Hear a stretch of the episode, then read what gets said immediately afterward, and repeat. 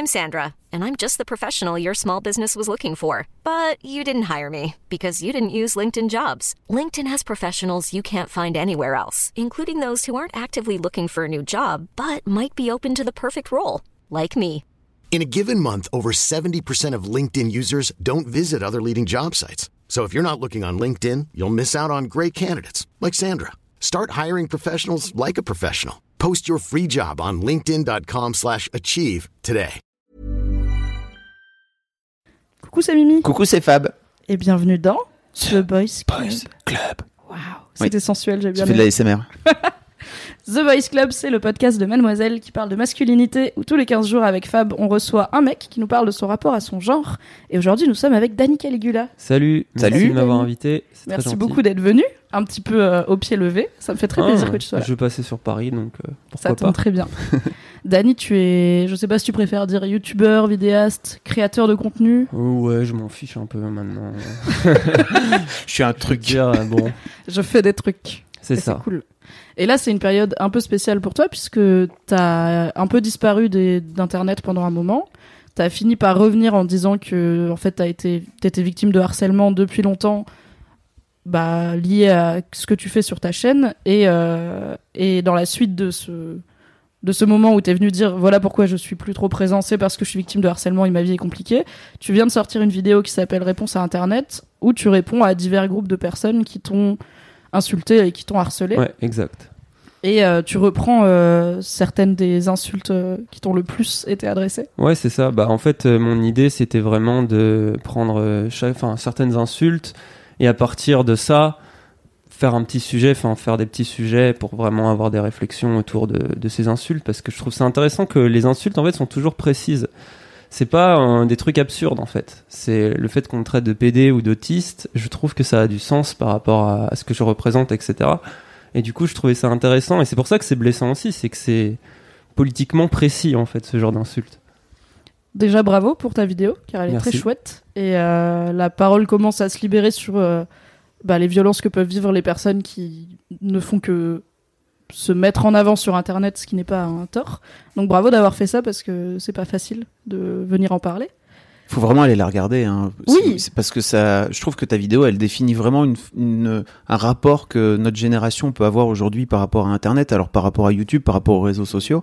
Et euh, ton discours est très euh, précis. On sent que tu as mûri le truc et que tu as, fait. Ça dure. C'est un peu long. Hein, ça dure 45 minutes. Ouais, c'est long. Mais euh, vous êtes, vous, ça peut aussi s'écouter, c'est-à-dire que ça- oui, c'est les- je l'ai pensé pour que ça puisse euh, s'écouter du début à la fin. Les Je images sais qu'il y a beaucoup belles. de dessinateurs, etc., qui Mm. écoutent, et puis c'est long, quoi. Donc, il y en a qui ont juste envie d'écouter. Enfin, moi, je consomme beaucoup de contenu comme ça sur YouTube, genre les vidéos d'Estonie, j'aime bien les, me les mettre en fond pendant que je joue à un jeu vidéo ou une connerie. Et c'est ça qui est bien euh, avec ce format-là, donc je tenais à ce qu'il y ait ça. Donc voilà, c'est Donc vraiment, allez, pr- prenez le temps peut-être avant même d'écouter plus longuement pour vraiment Mettez comprendre. pause, Voilà. allez dans la description, regardez la vidéo, comme ça vous saurez de quoi on parle. Et revenez après. Exactement. Et surtout, vous aurez vu une bonne vidéo et c'est cool. Et euh, bah, un des trucs dont tu parles en premier dans ta, dans ta vidéo, c'est. euh, Enfin, les premières insultes que tu évoques, c'est des insultes plutôt liées à la masculinité. Tout à Donc il y a le fameux cuck. C'est celle que j'ai le plus reçue, euh, de toute façon, je pense. PD et Cuck, ça doit. Enfin, Cuck, c'est assez récent, en fait. Ça... J'ai l'impression que ça arrivait un peu en 2018, Cuck. Avant, il le Cuck, disait pas ça- trop. C'est l'anglais pour cocu. C'est ça, ouais. Et c'est. Alors moi, je l'ai vu pas mal utilisé par les supporters de Donald Trump euh, aux États-Unis. Oui, voilà. Mais ça s'est importé en. Enfin, avant, il me. Enfin, quand la vid... enfin, quand mes vidéos étaient sorties, que le cyberharcèlement a commencé, je recevais pas vraiment cette insulte. Elle était rare, alors que maintenant, c'est un peu l'insulte de base. J'ai l'impression. euh, C'est leur nouveau fragile, quoi.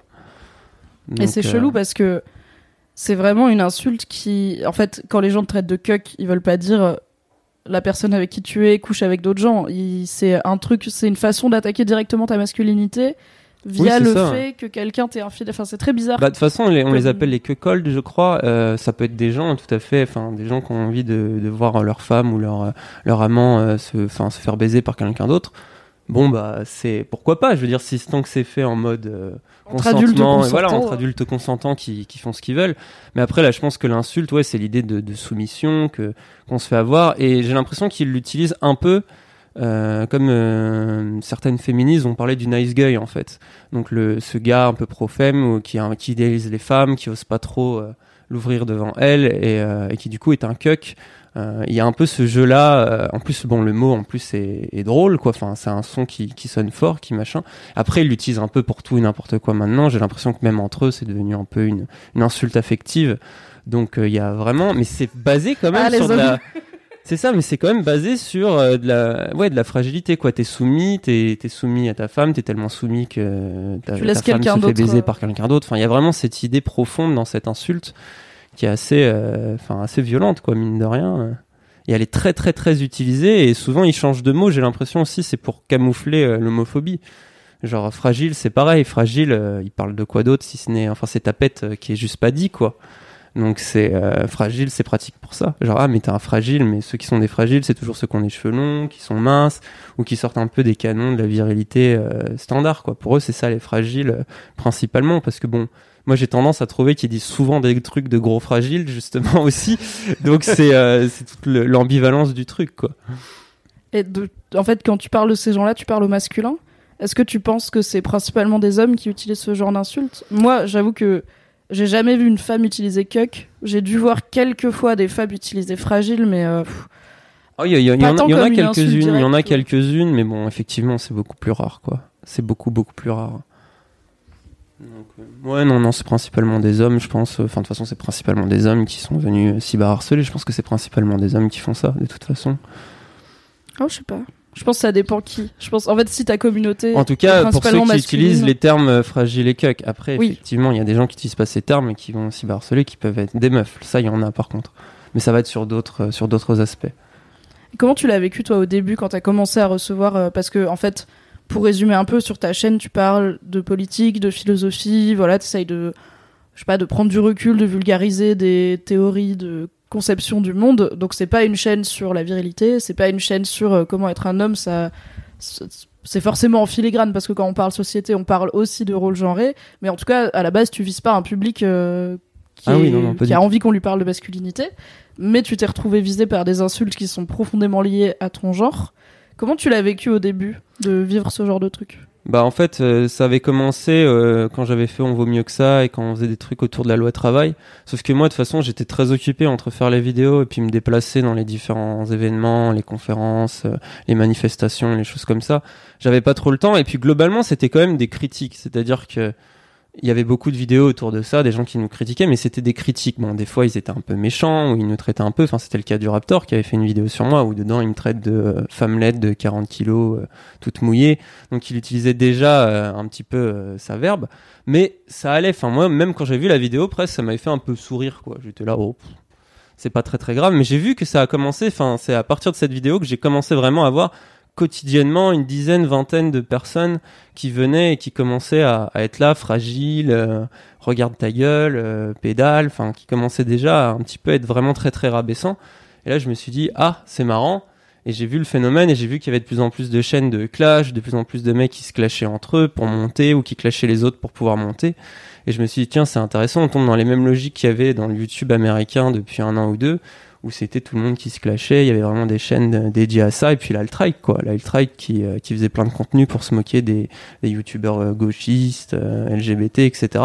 Et du coup, ils enfin, il y avait toutes ces mécaniques-là qui commençaient à s'importer, et ça m'a mis la puce à l'oreille, et je me suis dit, ça pourrait être intéressant un jour de parler de la violence sur YouTube, mais j'avais mis ça un peu plus loin, et puis après, bon, le Raptor, il m'avait insulté sur Snapchat, euh, euh, suite à un de mes commentaires sous la vidéo du Zul, et là, il m'avait, là, c'est là où j'avais commencé à vraiment prendre, je sais pas, 1000 ou 2000 gars qui viennent vraiment t'insulter, et je voyais ce qui se passait en plus derrière pour Marion Séclin, pour plein de trucs, et je me suis dit, bon, va falloir, euh, va falloir peut-être faire quelque chose, peut-être en parler, euh, puis me défendre aussi, parce qu'il m'accusait de censure, et moi, en plus, je suis pro-liberté d'expression, donc, euh, ça me faisait un peu chier, et, et après, j'ai fait ma vidéo, et je pense qu'il y en a plein, enfin, de toute façon, la majorité des gens n'ont pas du tout regardé en entier avant de m'insulter, quoi.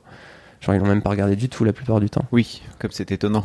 C'est plutôt leur habitude d'insulter d'abord et de réfléchir ensuite. Les fameux deux prévenus, euh, pour revenir un peu par rapport à l'actualité, les fameux deux prévenus qui sont passés euh, cette semaine euh, au tribunal euh, face à Nadia Adam n'avaient pas écouté sa chronique qui, pour le coup, durait euh, trois. Oui, on n'était pas sur une vidéo de trois, 45 minutes. 4 minutes, quoi, vraiment. Donc, euh, Ouais. Oui, mais c'est des mouvements. Non, mais je pense qu'ils viennent et puis c'est ça, ils viennent d'une vidéo euh, qui critique cette vidéo, ou qui en parle. Donc déjà, ils sont biaisés, ils arrivent, ils voient les commentaires, ils retrouvent, euh, des gens qui sont en mode sale cuck, machin, et du coup, ils, y vont aussi, quoi. Ils s'ajoutent à l'effet de groupe. euh. Je pense qu'ils ont à peine conscience de ce qu'ils font. Ils pensent, je pense qu'ils se disent de toute façon, il doit pas lire les commentaires. C'est un youtubeur millionnaire. euh. Il y a vraiment cette impression. Il y a, une haine aussi hein, de YouTube, et il y a une vraie haine de ça aussi qui, je pense, joue dans le dans, dans tout cet acharnement en fait. Où il y a plein de gens qui vous déshumanisent à partir du moment où vous avez une chaîne YouTube. Alors que moi, enfin, j'ai une vie vraiment normale. Enfin, être youtubeur, c'est surtout être chez soi et, et travailler comme un porc et pas dormir et euh, être devant un rarement ordinateur. C'est pas très excitant en fait. Hein. C'est pas très excitant la vidéo. Mais il y a cette impression de vie de jet set. euh. Comment va ta vie de youtubeur millionnaire? c'est la vraie vie, enfin c'est la vie de quelques youtubeurs qui Oui. qui pèsent et qui sont Et extrêmement ils loin. montrent, ils font des vlogs où ils sont dans des voyages, ils font des trucs. Moi, des fois, je leur en veux un peu pour ça aussi, c'est qu'ils jouent avec cette image pour faire rêver les gamins. Mais du coup, il y en a plein qui s'imaginent qu'on est tous comme ça, alors que, enfin, moi, j'ai pendant, quand j'ai gagné au-dessus du SMIC brut, euh, c'est arrivé, euh, je sais pas, deux mois, trois mois, en tout sur euh, plus de cinq ans de, de trucs, quoi. Enfin, on gagne pas grand-chose. Et ça reste isolant, quoi. C'est un métier qui isole beaucoup aussi, euh, justement, à cause aussi du harcèlement, du fait que les gens euh, te voient plus forcément comme une personne normale, mais veulent toujours venir te parler du dernier truc que t'as fait ou machin. C'est un peu isolant en plus. C'est même euh, plus, euh, plus qu'un truc qui te permet vraiment de rencontrer plein de gens. C'est un petit peu isolant en fait. Mais ça après, et puis ils pensent qu'on lit pas les commentaires, alors que bah si, moi je les lis. hein. Je suis devant mon ordinateur, je suis pas protégé de tout ça, donc forcément je T'as les pas vois. un quoi. community manager qui va faire le tri pour toi, quoi. Ouais. Est-ce que tu les laisses les insultes euh, Ouais, tout est laissé, moi, sur Tu ma chaîne, tout globalement. Parce qu'après, ils arrivent et ils disent que tu les as censurés. En plus, des fois, il y a des trucs qui, se pa- qui passent dans les spams parce que le mec t'insulte tous les noms. Donc, ça finit dans le spam YouTube. Et après, il dit pourquoi t'as supprimé mon commentaire, quoi? Et du coup, il vient te réinsulter et tu fais, mais, enfin, c'est. Est-ce si important que tu dois venir insister pour que ton commentaire Ouais. soit visible? Je ne suis pas sûre. Et ils sont là, ouais, vous censurez et tout, c'est bien la preuve. Genre, j'ai que ça à faire d'aller euh, enlever un commentaire d'un gars précis. euh, qui a Tous une les autres, ça va, euh, mais oui, oui, mais. Lui, quand même, non. Et c'était en fait avant, avant de te retrouver euh, ciblé du coup par une partie des, des mecs euh, nerveux, on va dire, euh, d'internet. C'était quoi ton rapport à la masculinité? Est-ce qu'au moment où on te traite de fragile sur internet, c'est ça fait écho à des trucs que t'as vécu en grandissant dans ta vie? Bah, c'est ce que nouveau? Enfin, c'est ce que je dis dans la vidéo. C'est la première insulte que j'ai dû entendre. Et elle, date- enfin, comme je dis, elle date de la bouche de ma mère. C'était ma mère, je pense, la première à me l'avoir dit. Mais enfin, ma mère, c'est tout un contexte en fait. C'est un contexte social. En fait, moi, j'ai grandi en banlieue, donc je viens d'un milieu assez assez pauvre, assez prolétaire. Et, euh, et là-bas, l'homophobie est extrêmement présente. Et ça, je veux bien qu'on revienne dessus un peu après, parce que c'est pas pour rien. Il y a vraiment des raisons sociologiques et politiques qui font que l'homophobie est particulièrement présente. Mais du coup, euh, il y avait vraiment cette dimension de faut être un vrai homme, euh, faut être un dur, euh, faut savoir se battre. Mais même en fait, ma mère, enfin, ne faisait pas ça uniquement euh, juste pour me martyriser, pour le plaisir de me martyriser, mais aussi parce qu'il faut survivre en fait. Il faut simplement survivre à cet environnement ultra hostile et euh, du coup, faut s'endurcir quoi. C'est cette idée de s'endurcir pour d'abord survivre quoi. Et euh, du coup, bah, c'est un truc que j'ai connu et dans le harcèlement scolaire que j'ai vécu, euh, j'ai retrouvé ça. Et c'est pour ça en fait ça m'a particulièrement blessé parce qu'au début, bon, notamment quand j'ai fait la vidéo contre le Raptor, je m'y attendais. Je veux dire, je m'attendais clairement à me faire défoncer. Et quand tu reçois 10 000 insultes, c'est un peu sur le coup, j'ai pas spécialement. Enfin, c'est pas là où ça m'a fait le plus mal parce que bah, je m'y attendais. Et puis tu vois ton téléphone qui fait que vibrer, c'est presque absurde en fait. Il y a quand même des soutiens, il y a quand même des gens qui soutiennent parce qu'il y a une vidéo qui vient de sortir, donc ça va. Mais en fait, c'est la précision, comme je disais tout à l'heure, la précision des insultes où tu, je retrouvais toutes les insultes de mon harcèlement scolaire et j'étais là, Tain, c'est marrant quand même quoi. Même en devenant adulte, en, en arrivant à me sortir un peu de cette galère de, de, de toutes ces insultes qu'on qu'on me faisait à l'école ou quoi, hop, ça recommence sur Internet et c'est exactement les mêmes. C'est encore les mêmes, c'est encore les mêmes mecs, c'est encore. Tu fais ah c'est quand même, euh, ça commence à peser quoi. Au bout d'un moment où tu te dis, euh, est-ce qu'un jour je vais être tranquille en fait? Est-ce qu'on va juste euh, arrêter de m'insulter sur des trucs aussi stupides et on va commencer à m'attaquer sur ce que je dis, sur ce que je raconte, sur des arguments. Enfin moi j'attends ça en fait. Et pour le moment c'est toujours sur ma personne, sur la coupe de cheveux, sur le machin. Et parce que c'est plus facile j'imagine aussi. hein, mais euh, Il y, a moins, il y a moins besoin de réflexion que s'il faut déconstruire un discours et débattre avec des arguments, c'est sûr. Et du coup, comment ça, quand tu, quand tu grandissais, est-ce qu'il y a des moments où t'as essayé de rentrer dans le moule du mec viril parce que voilà, c'était ce qu'il fallait faire pour survivre, ou est-ce que t'as toujours euh, Ah oui, tout à fait, tout à fait. Déjà, l'homosexualité, moi je suis bisexuel, mais l'homosexualité c'était pas pensable, pas imaginable. Euh, moi, j'y réfléchissais déjà dans ma tête euh, quand j'étais tout seul dans mon coin, évidemment. Mais euh, mais par contre, c'était pas. Enfin, même je me je me posais même pas la question du possible en fait, parce que je me disais non. Enfin, c'est je vais juste me mettre en danger. J'ai la chance aussi à côté de justement pouvoir aimer les femmes, donc je vais me concentrer sur ça parce que ça va juste pas être possible. euh, Enfin, c'est même pas la peine d'en parler. Et puis il y a vraiment, euh, en fait, enfin pour moi, il y a pas mal de sociologues qui ont parlé de ça. Là, j'ai plus, enfin j'ai plus les noms exacts. Il me semble qu'il y a un qui s'appelle La Maison des Hommes, et j'ai plus le nom du, du sociologue qui a travaillé là-dessus. Mais il y a pas mal de sociologues qui expliquent que le masculin, et moi je trouve que c'est vrai. Enfin dans mon expérience, c'est ce que j'ai ressenti. Ça se construit surtout entre hommes. C'est-à-dire que c'est le moment où il y a plus de, de filles dans la pièce que ça y est. euh, les, les hommes commencent à avoir une attitude où c'est là où on va se donner les, les conseils, enfin on va se charrier, on va se machin, pour euh, justement être un bonhomme quoi. Et c'était important parce que bah, sinon tu te fais vraiment victimiser, euh, enfin super fort quoi. Et, euh, et là moi j'étais un peu obligé, j'ai j'ai fait des trucs des fois même que je regrette énormément, euh, où je devais juste me moquer, harceler, machin. C'est cette logique où des fois dans le- où tu dois te moquer de celui-là parce qu'il est un peu gros, parce que sinon c'est toi qui vont viser. Donc il y a un truc extrêmement malsain. Et moi, je me rappelle que cette souffrance, on la partageait tous. Que même les plus gros bourreaux, souvent, c'était des gens qui avaient le plus peur de se faire insulter et qui du coup jouaient les super durs pour que personne ne les ne les emmerde en fait. Et il y avait vraiment cette logique de tout le monde est un petit peu euh, gêné quand même de faire du mal, mais t'es bien obligé. Et c'est globalement accepté par tout le monde parce que c'est le contexte en fait. C'est un contexte social où, euh, enfin, c'était des écoles de merde.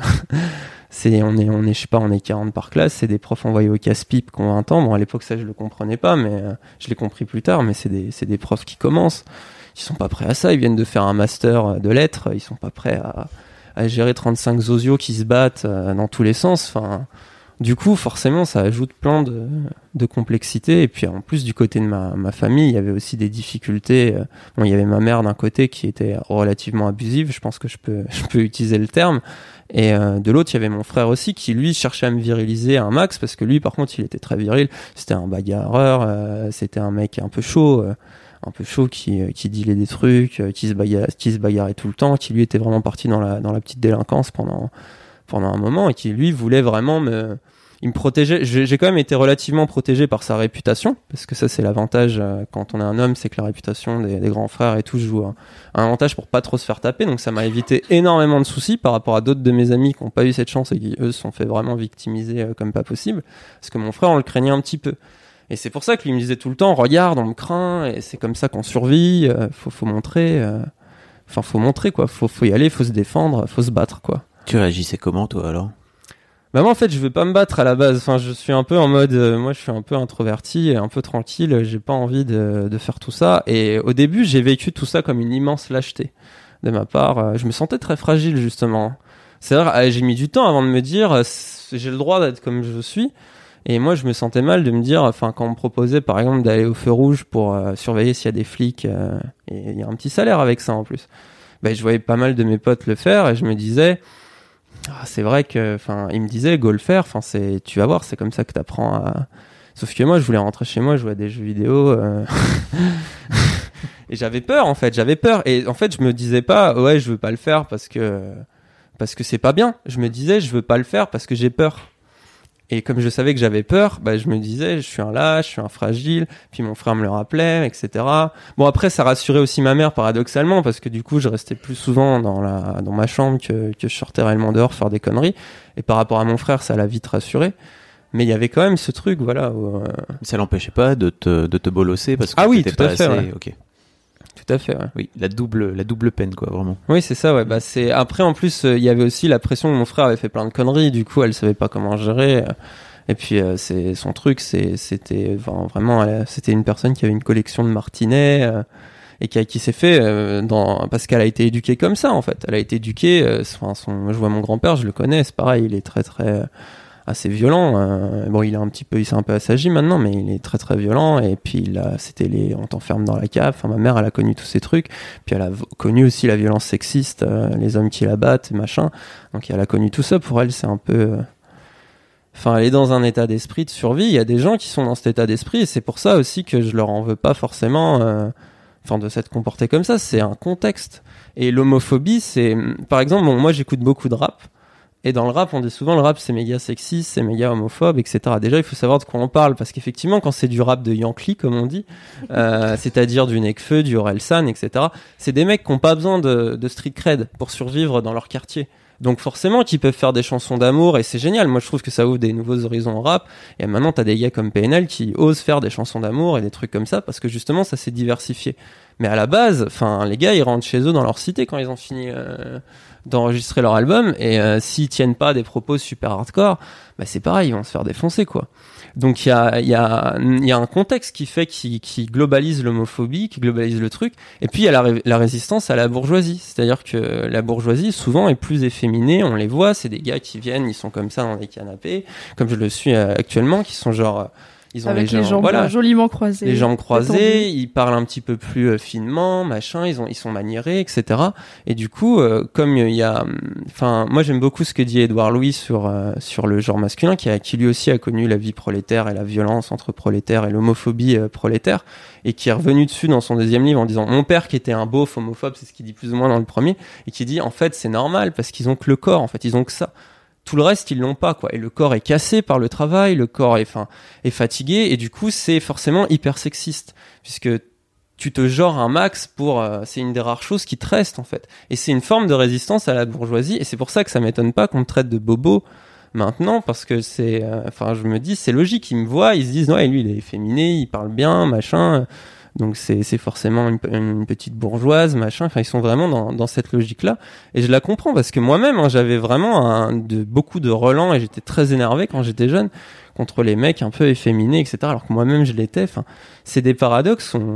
C'est très compliqué de s'en... C'est de la construction, quoi. Pour moi, c'est genre, c'est vraiment euh, la domination et t'es à la fois euh, victime et en même temps oppresseur. Enfin, c'était vraiment... Euh, tu subis les deux trucs, quoi.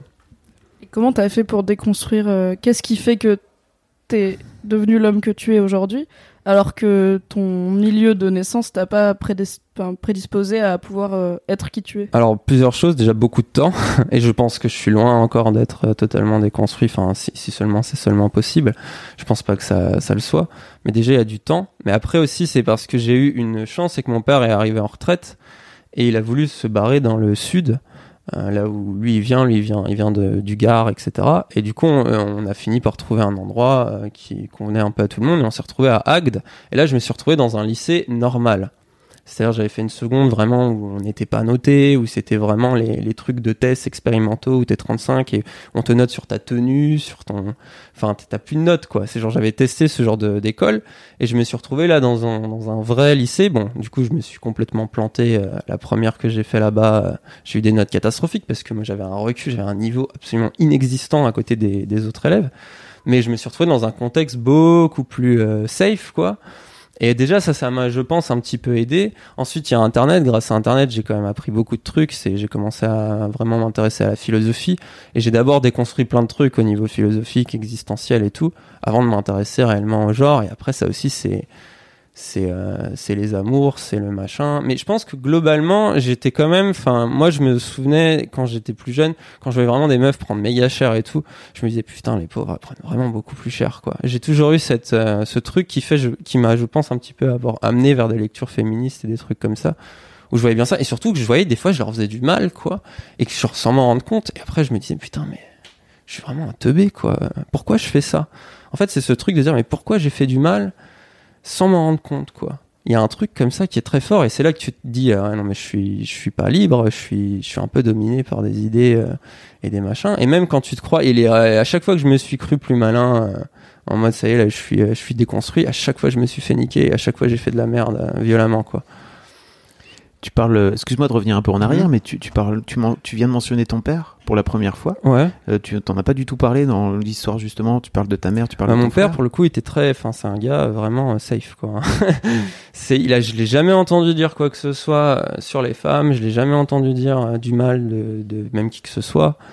il fallait vraiment que quelqu'un soit vraiment, enfin même s'il y avait une connasse, il allait peut-être dire un petit truc, mais ça allait être très gentil, quoi. Donc je l'ai jamais entendu dire du mal de quoi que ce soit. Lui, il a, il a toujours été clean avec moi, il a jamais rien fait. Donc c'est pour ça aussi que j'arrive encore quand même malgré tout à garder une vision un peu positive de la masculinité. Je sais que c'est pas le cas des gens dont leur père le battait ou battait leur mère ou machin. Là, c'est beaucoup plus difficile et je comprends parfaitement pourquoi. Et moi, mon père, c'était vraiment, enfin, c'était plutôt ma mère qui frappait mon père. C'est presque le, c'est le, le paradoxe du truc. J'ai vraiment vécu ça et je suis pas le seul. Je sais que dans beaucoup de, de familles d'ouvriers, de machin, ça, c'est souvent le cas aussi, quoi. Où il y a des violences comme ça qui sont un peu, mais parce que mon père comprenait pourquoi ma mère agissait comme ça. Enfin, et j'ai vu ce truc chez lui assez vite. Après, il était un peu comme beaucoup de papas euh, ouvriers, euh, un peu perdu dans l'humilité ouvrière et, et dans le travail et fatigué. Il était un peu absent, quoi. Il- et puis il se disait c'est à ma mère de, de tout faire, c'est elle qui comprend mieux parce que bon, non seulement c'est une femme, mais en plus ma mère euh, travaillait à la DAS à la base, donc euh, les enfants c'est elle qui c'est elle qui m'a voulu. Enfin, mon père m'a expliqué tout ça beaucoup plus tard quand on en a rediscuté, mais euh, il m'a il m'a expliqué un peu que bon bah voilà, enfin il s'est dit c'est elle qui voulait vraiment avoir un enfant. Moi je sais pas trop comment faire et il avait peur de mal m'influencer. Je lui ai dit bah justement tu m'as assez influencé positivement sur sur pas mal de trucs quoi. Et, et ça, je suis content d'avoir eu un père pour le coup qui est pas grossier, qui est pas sexiste. J'ai jamais entendu dire vraiment des saloperies. euh. Et il vivait comment justement le parcours de ton frangin un peu plus compliqué Alors mon, mon frère, on n'a pas le même père par contre. Ok, d'accord. Voilà, parce que lui, son père l'a abandonné euh, très très jeune euh, et s'est barré vivre au Maroc, je crois, euh, reconstruire une autre famille là-bas. du coup, ça c'est le, enfin c'est un des grands drames dans la vie de mon frère. Et mais par contre, c'est mon père qui l'a élevé à partir de l'âge de 5 ans. Et justement, ma mère, elle avait tendance à sortir avec des mecs qui craignaient comme pas possible, parce qu'elle était un peu euh, junkie, un peu motarde, un peu machin. Et elle traînait avec beaucoup de mecs euh, qui craignaient à crever la dalle, parce que, enfin, faut éduquer hein, dans, dans la banlieue, dans la cité, faut éduquer un enfant euh, seul, un enfant en difficulté, qui a, qui, a pas son père, et elle a sacrifiée, elle bouffait pas euh, pour le nourrir et plein de trucs comme ça. Elle a vraiment connu. Moi, j'ai pas connu une telle précarité euh, comme ça, parce que bah, j'avais mon père. Et mon père est arrivé et justement, il a mis beaucoup d'ordre, je pense, dans, cette famille. Il a un peu réussi à, à consolider, à machin. Il les a fait vivre pendant un moment avec son salaire, à, bien les aider, etc. Et puis après, euh, enfin, et après, je suis arrivé et ça s'est plutôt bien passé pendant un temps. Le problème, c'est qu'ensuite, bon, ça c'est la vie, mais ma mère a eu un cancer et là, ça l'a rendu assez handicapée. Et là, on est retombé dans une forme de précarité assez extrême à nouveau. Euh, mais c'est les, événements de la vie, ça, c'est les petits trucs euh, qui font que ça fout un peu la merde. Et puis mon frère, après, ouais, lui, il est allé dans la délinquance et dans des trucs comme ça. Et ça a été un. Des, enfin, ça a été beaucoup de friction. Moi, je me souviens, pendant, enfin, à partir de, je sais pas, mes 11-12 ans, un truc comme ça, euh, c'est là où ma mère a commencé à être vraiment euh, abusive de manière vraiment injuste avec moi. Parce que quand mon frère était là et qu'il y avait des problèmes avec lui, en avait toujours. Il faut savoir, mon frère, par exemple, a fait de la prison. Donc, bon, ils me l'ont pas dit au début, mais je l'avais deviné, et puis mon frère me l'avait sous-entendu. Euh, et ça, ça a créé un- des névroses. Bon, déjà des névroses en moi, c'est énorme, mais des névroses dans toute ma famille, parce que c'est ça le problème de la prison, c'est que c'est pas celui qui, il y a pas que celui qui prend la peine, il y a aussi tous ses proches qui, sont un peu traumatisés de, de ce qui arrive. Et, euh, tout ça a foutu la, merde. Plus, comme mon frère a fait de la délinquance, a fait du machin, il est devenu SDF. Enfin, il y a eu plein d'événements qui font que plusieurs fois il s'est retrouvé à revenir dormir chez nous. Et ça créait des conflits où il se battait avec ma mère ou machin, etc. Donc mon père, des fois, ça, m'est déjà vu arriver de le voir l'éjecter en mode reviens plus jamais ici. Et quand il, y avait des périodes où genre on ne parle plus de lui parce que c'est le centre des problèmes. Et là, je prenais tout dans la gueule. Genre, euh, je rangeais pas mon bol le matin, je prenais tout dans la gueule. Et je savais que c'était lié à mon frère, donc ça a commencé un peu à m'énerver, à me dire et à m'amener vers la crise d'adolescence où là, j'ai commencé à péter un câble en me disant, euh, vas-y, c'est bon, euh, j'ai rien fait. euh. Ça, c'est l'adolescence, je pense. Mais Ah, il- C'était. Enfin, t'avais raison. Tu vois, je pense que Oui, a des crises mais, d'ado euh, où t'es vénère un peu. Peut-être que t'es pas complètement pertinent d'être vénère là-dessus, mais là c'était clairement pas juste en fait de te faire payer pour ton frère, donc je comprends que. Ouais, mais après, je comprends aussi, il y a une telle pression, il y a un tel bordel, et puis je pense qu'il y avait la peur que je finisse pareil, parce que je commençais à avoir des notes de merde, je commençais à être un gros cancre, je séchais pas mal les cours. Vous avez combien Euh, d'années de différence avec ton frangin? Euh, ouais, je, là, je, je sais pas l'âge qu'il a, parce qu'on on s'est pas vu depuis 10 ans, Ok. mais, euh, mais il doit avoir, je sais pas, 35, ouais, on doit avoir 10, 10, 10, un peu plus de 10 ans même de, Ok. de différence, puisque moi c'était un autre père, du coup, donc euh, c'était bien avant moi. T'as jamais raconté Alors peut-être que je me trompe, mais je t'ai, jamais entendu raconter cette histoire-là, Non, non, non. qui permet de que- prendre une certaine distance par rapport à tout le contenu que t'as créé. Pour, pourquoi Bah à la, à la base, je voulais vraiment pas parler de ça et je pense qu'aussi quand j'ai commencé Doxa, j'avais justement très peur qu'on me voit comme un mec de banlieue. C'est le paradoxe parce que j'avais vraiment très très peur de ça où je me disais les profs vont me tomber dessus. Les profs me sont toujours tombés dessus dans ma vie, ils m'ont toujours traité de cancre, d'incapable, de mec complètement con. Donc forcément, j'avais un peu, euh, j'avais un peu cette appréhension et je me disais, enfin c'est pour ça que je dis euh, dans le, enfin dans un des poèmes à la fin de la partie bobo, je dis pardonnez-moi, j'ai dû me cacher dans un bourgeois, mais une chemise coiffe-toi et le regard des profs se corrigera. Et ça pour moi c'est, enfin c'est ce que j'ai vécu à partir du moment où j'ai commencé à mettre des pantalons et à suivre la tenue correcte exigée qu'on nous forçait à avoir en seconde, j'ai vu que ça me donnait des bons points quoi. Que là les profs ils me respectaient un peu plus un peu plus, qui me prenaient moins pour un con. Et puis bon, j'avais aussi l'avantage d'être blanc, ce qui fait que du coup, je pouvais passer discretos et mon, et mon, passif se, se lit pas sur moi quand on me voit. Du coup, je me suis dit, je vais en profiter pour justement euh, bah, pouvoir aussi convaincre les profs de philo. Et j'avais vachement peur des, des, de la légitimité bourgeoise et c'était des trucs. En même temps, je voulais me construire aussi dans un truc complètement radicalement différent. Et là, j'estime que j'en suis revenu, quoi. J'en suis revenu et je me dis, non, mais c'est bon, je peux parler de mon passé. euh. Au contraire, j'ai l'impression que ça légitime encore plus ce que je fais maintenant, alors qu'à la base, j'avais peur que ça délégitime ce que je fais, en fait. Et qu'on me dise, mais t'es un incapable, qu'est-ce que tu viens parler de philosophie, toi? Retourne lire des mangas et laisse-nous tranquille, tu vois. Je sais pas si c'est légitime, mais en tout cas, ça, ça donne un éclairage, je pense. euh. Oui, carrément. Et je pense que ça, en fait, ça dépend vraiment auprès de qui. Effectivement, probablement que si tu mets une chemise euh, et un pantalon, tu vas être plus crédible auprès des profs. Mais du coup, il y a une partie de ton public qui t'a pris pour un bobo euh, qui connaît pas la, la vraie vie entre guillemets et qui vient donner des leçons alors qu'il est né avec une cuillère euh, bio dans la bouche, tu vois. Ouais, ouais. Donc, Bah ça, ça, me- ça, ça me blesse. C'est pour ça que les, les insultes bobo me, me blessent particulièrement et que je les comprends. Parce que quand j'étais jeune et que moi, pour moi, la- la- les intellos, je détestais les intellos déjà parce que c'était les faillots en classe et ils m'énervaient de ouf. Et moi, j'étais dans la, logique cancre, dans la logique fond de la classe, euh, à parler tout le temps, à parler absolument tout le temps avec euh, un gars à côté de moi. Donc forcément, déjà, je les aimais pas pour ça. Mais en plus, surtout, c'était quand on allait, euh, enfin, avec mon père, enfin, mon père, ma, ma famille, on mangeait et on regardait genre le grand journal ou euh, ou des trucs comme ça enfin des, des émissions euh, un peu comme ça qui avaient euh, le, le 20h ou quoi. Et c'était le mépris de classe constant de, de l'élite médiatique en fait. Et je me rappelle des mecs des Jean-Michel Apathy qui sont là à dire que les ouvriers c'est des feignants ou des trucs comme ça et moi je voyais mon père qui galérait à nous payer un steak quoi. Et, euh, et je le voyais qui était blessé mais qui disait rien. Et moi ça m'a enragé. Et je pense que moi ma rage contre le, le- les médias et tout c'est pour ça aussi que j'ai fait Doxa elle vient de là par contre elle vient vraiment de là. Donc je comprends en fait parce que maintenant je enfin je suis là à citer Spinoza aussi. Mais après mon but c'est de c'est de c'est justement de dire non mais je suis pas là pour faire le piège de la dissertation ou de l'intelligence euh, de enfin un peu superficielle c'est quand je me suis mis à l'ère de la philo que j'ai compris que c'était vraiment des enculés. Je me permets le terme. Mais euh, c'est là où je l'ai vraiment compris parce que j'ai vu qu'ils avaient aucun niveau en fait. Et qu'ils ils sortaient des concepts et des, des trucs mais ils comprenaient rien à ce qu'ils racontaient. Et ils disent constamment des conneries en fait. C'est là que tu vois que c'est des éditorialistes et, et qu'on les invite et on les invite pas pour rien. C'est parce qu'ils servent un certain discours un certain discours qui arrange bien les médias et qui arrange bien les candidats qu'ils ont envie de faire passer du coup j'ai là j'ai commencé à me dire ah, donc j'ai peut-être un peu de légitimité à faire de la philosophie parce que bah moi je travaillais vraiment, je lisais vraiment les trucs et j'essayais vraiment de me, renseigner et de pas dire de conneries. Et je pense que ça c'est l'avantage de, enfin de, de, de l'humilité que t'as un peu euh, quand quand tu dis que t'es un cancre, l'humilité du cancre, à mon avis, l'avantage, euh, il est là. C'est que du coup, tu t'as vraiment tellement peur de te faire taper dessus par le prof que par les gens ou de dire une connerie euh, ou de être méprisant ou de machin ou de subir les violences symboliques que toi-même t'as subies. Mais après la violence symbolique, tu dis Spinoza, il y a de la violence symbolique. Et j'aimerais casser ça. C'est le projet global de ma chaîne. Après, moi, je suis jeune encore. Il faut que je trouve comment vulgariser et comment. Pour moi, c'est pas aux, aux gens de venir s'adapter à la philosophie. Euh, c'est à moi de m'adapter à eux et à comment il faut en parler, quoi. C'est c'est plus dans cette logique-là que je suis, quoi. Tu penses qu'à 14 ans, t'aurais bien aimé ta chaîne? Ouais, je pense que ouais. Je pense que bah c'est ce que je me dis des fois quoi.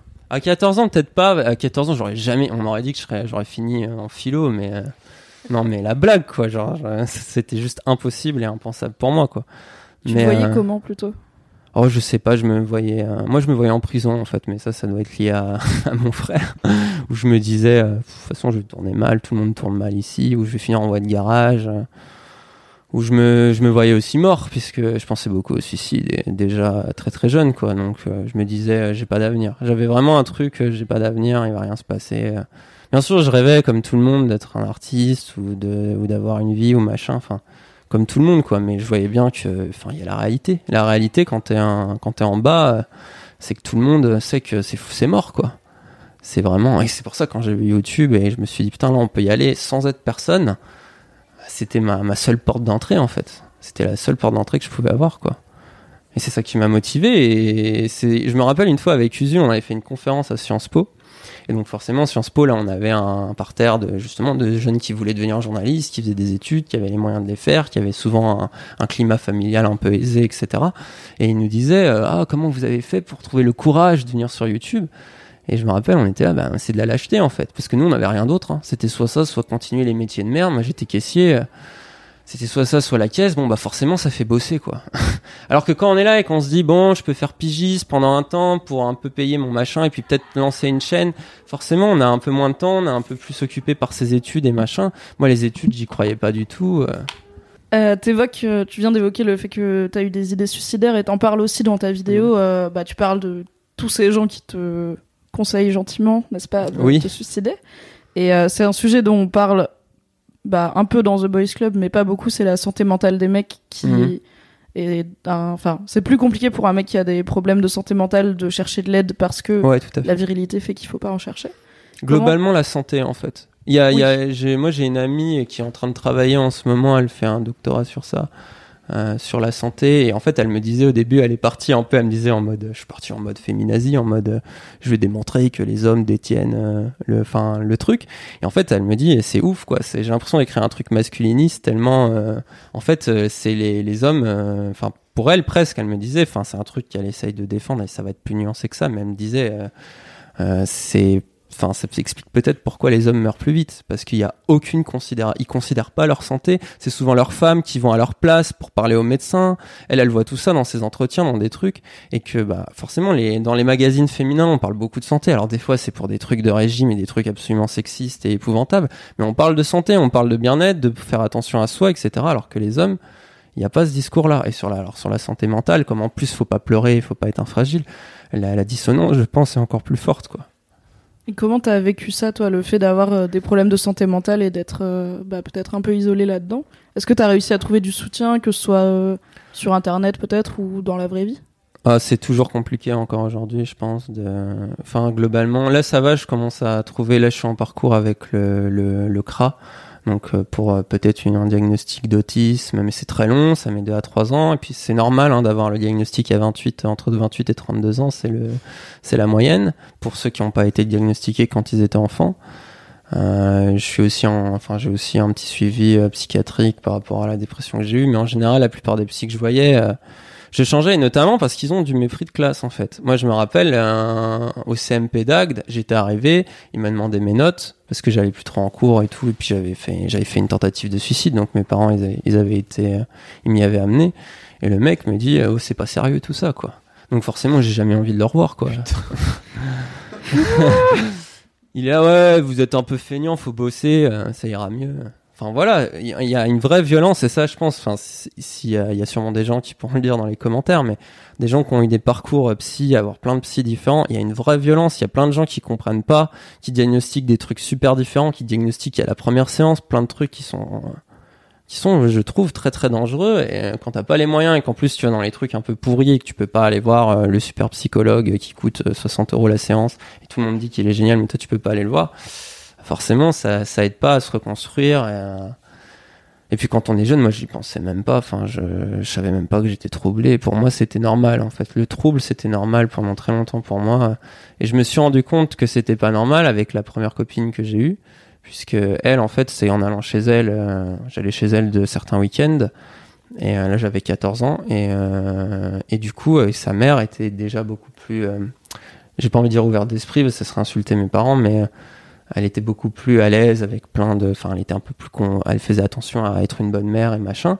Et c'est là que j'ai vu pour la première fois euh, bah déjà elle est venue me parler parce qu'elle était infirmière aussi. Elle est venue me parler pour me dire ce que fait ta mère c'est pas normal parce que bah, ma petite amie de l'époque avait expliqué à sa mère ce qui se passait chez moi, les violences habituelles qui se passaient chez moi. Donc elle était venue m'expliquer que c'est pas normal. C'est la première fois que j'ai entendu ce discours et ça, ça a mis des, idées dans ma tête. Hein. Ça met des petites graines de, de, se rendre compte de ça. Mais ensuite, euh, c'est surtout ce qui m'a choqué, c'était bah, elle s'engueulait. Hein. Je veux dire, c'était une mère avec trois filles. Je vous laisse imaginer euh, à quel point ça peut être, euh, ça peut être compliqué. Mais elle s'engueulait, elle se criait dessus, elle pleurait, elle surlait sur la gueule, elle s'insultait de tous les noms. Mais après, cinq minutes après, ça venait toquer, euh, si c'est pas l'une, c'est l'autre, ça venait toquer en mode excuse-moi. Et ça, ce excuse-moi, c'est la première fois que je voyais ça. Et j'ai mis du temps, moi aussi, à apprendre à dire excuse-moi quand je fais une connerie ou des trucs, parce que c'est normal de s'énerver, c'est normal de machin, parce qu'il fallait pas s'excuser, quoi. Enfin, c'était, euh, c'est toujours un peu ta faute, ou c'est toujours, enfin, il faut, il y a une espèce de truc honorifique comme ça qui était dans ma famille et qui était aussi dans mon milieu social, où tu t'excuses pas t'as fait une connerie, t'assumes.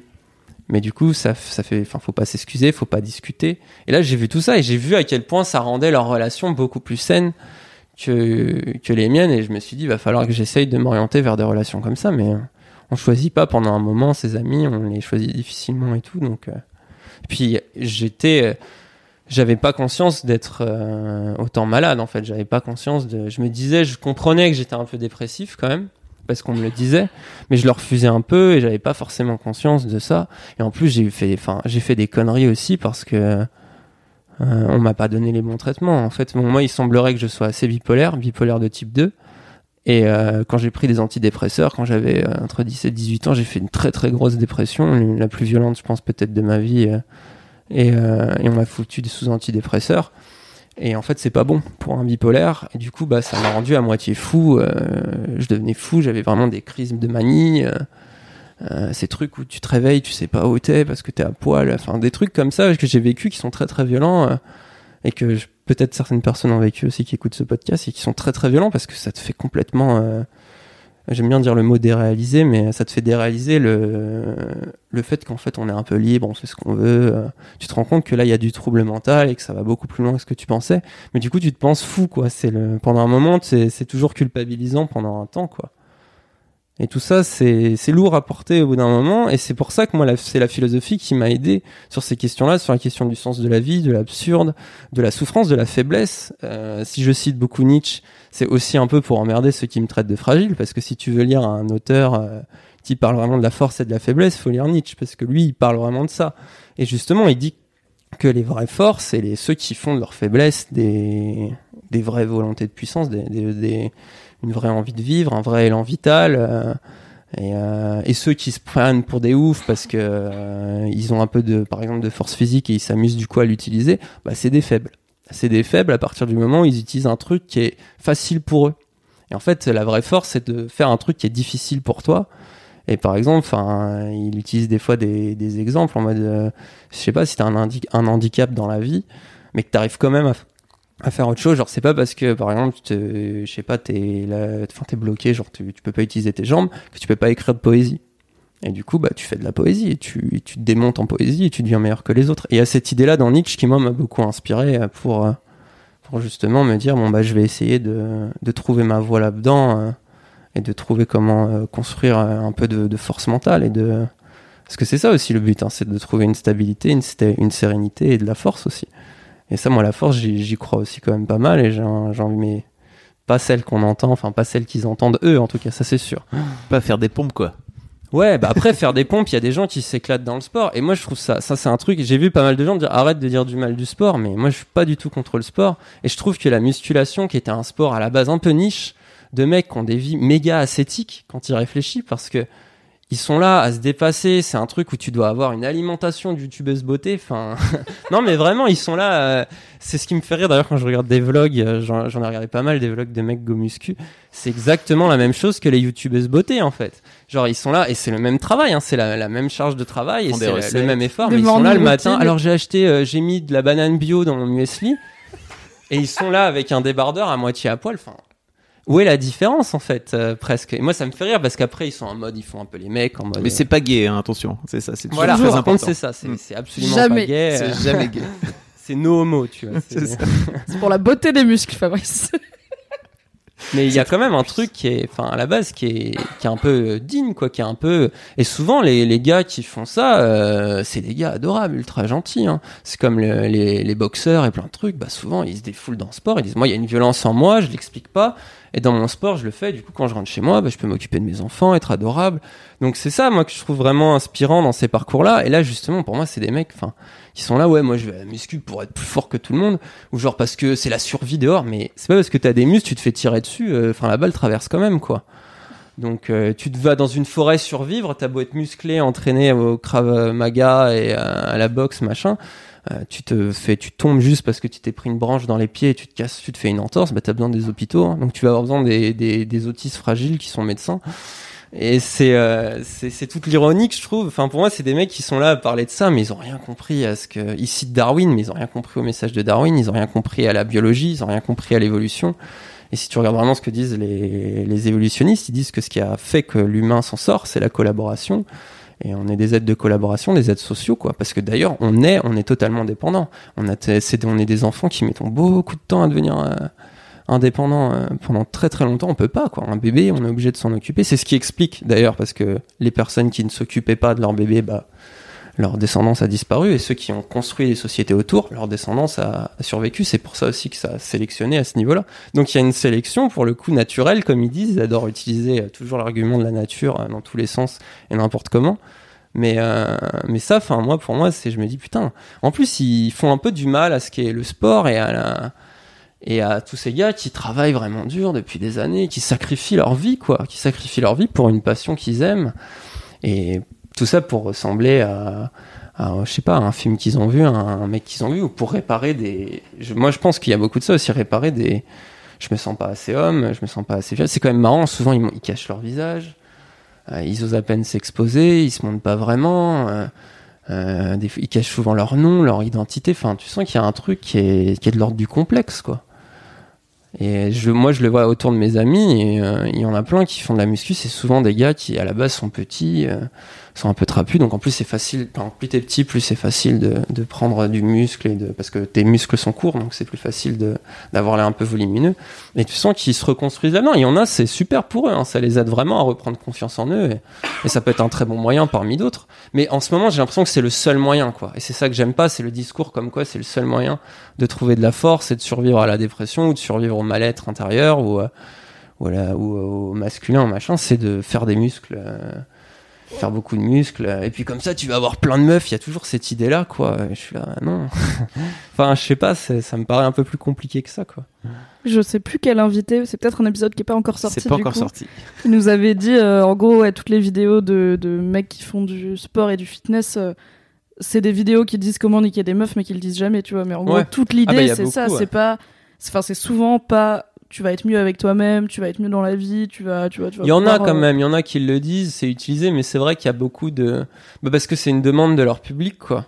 C'est aussi beaucoup des gars qui étaient pick-up artistes ou qui traînent dans des lores euh, de pick-up artistes et de drague de rue et de machin, et qui se reconvertissent un petit peu là-dedans. Et donc souvent, et parce que souvent, ils- eux, ils en parlent en disant. euh, Ouais, moi avant, bah, je baisais rien, et puis j'ai fait plein de muscles, et maintenant, je me tape plein de meufs. Et t'es là. J'utilise vraiment ce terme, j'ai fait des muscles ou c'est toi qui. Ouais, non, je dis ça comme ça. mais- Je trouve que c'est marrant, j'ai fait des muscles. Ouais, j'aime bien le jeu baiser rien.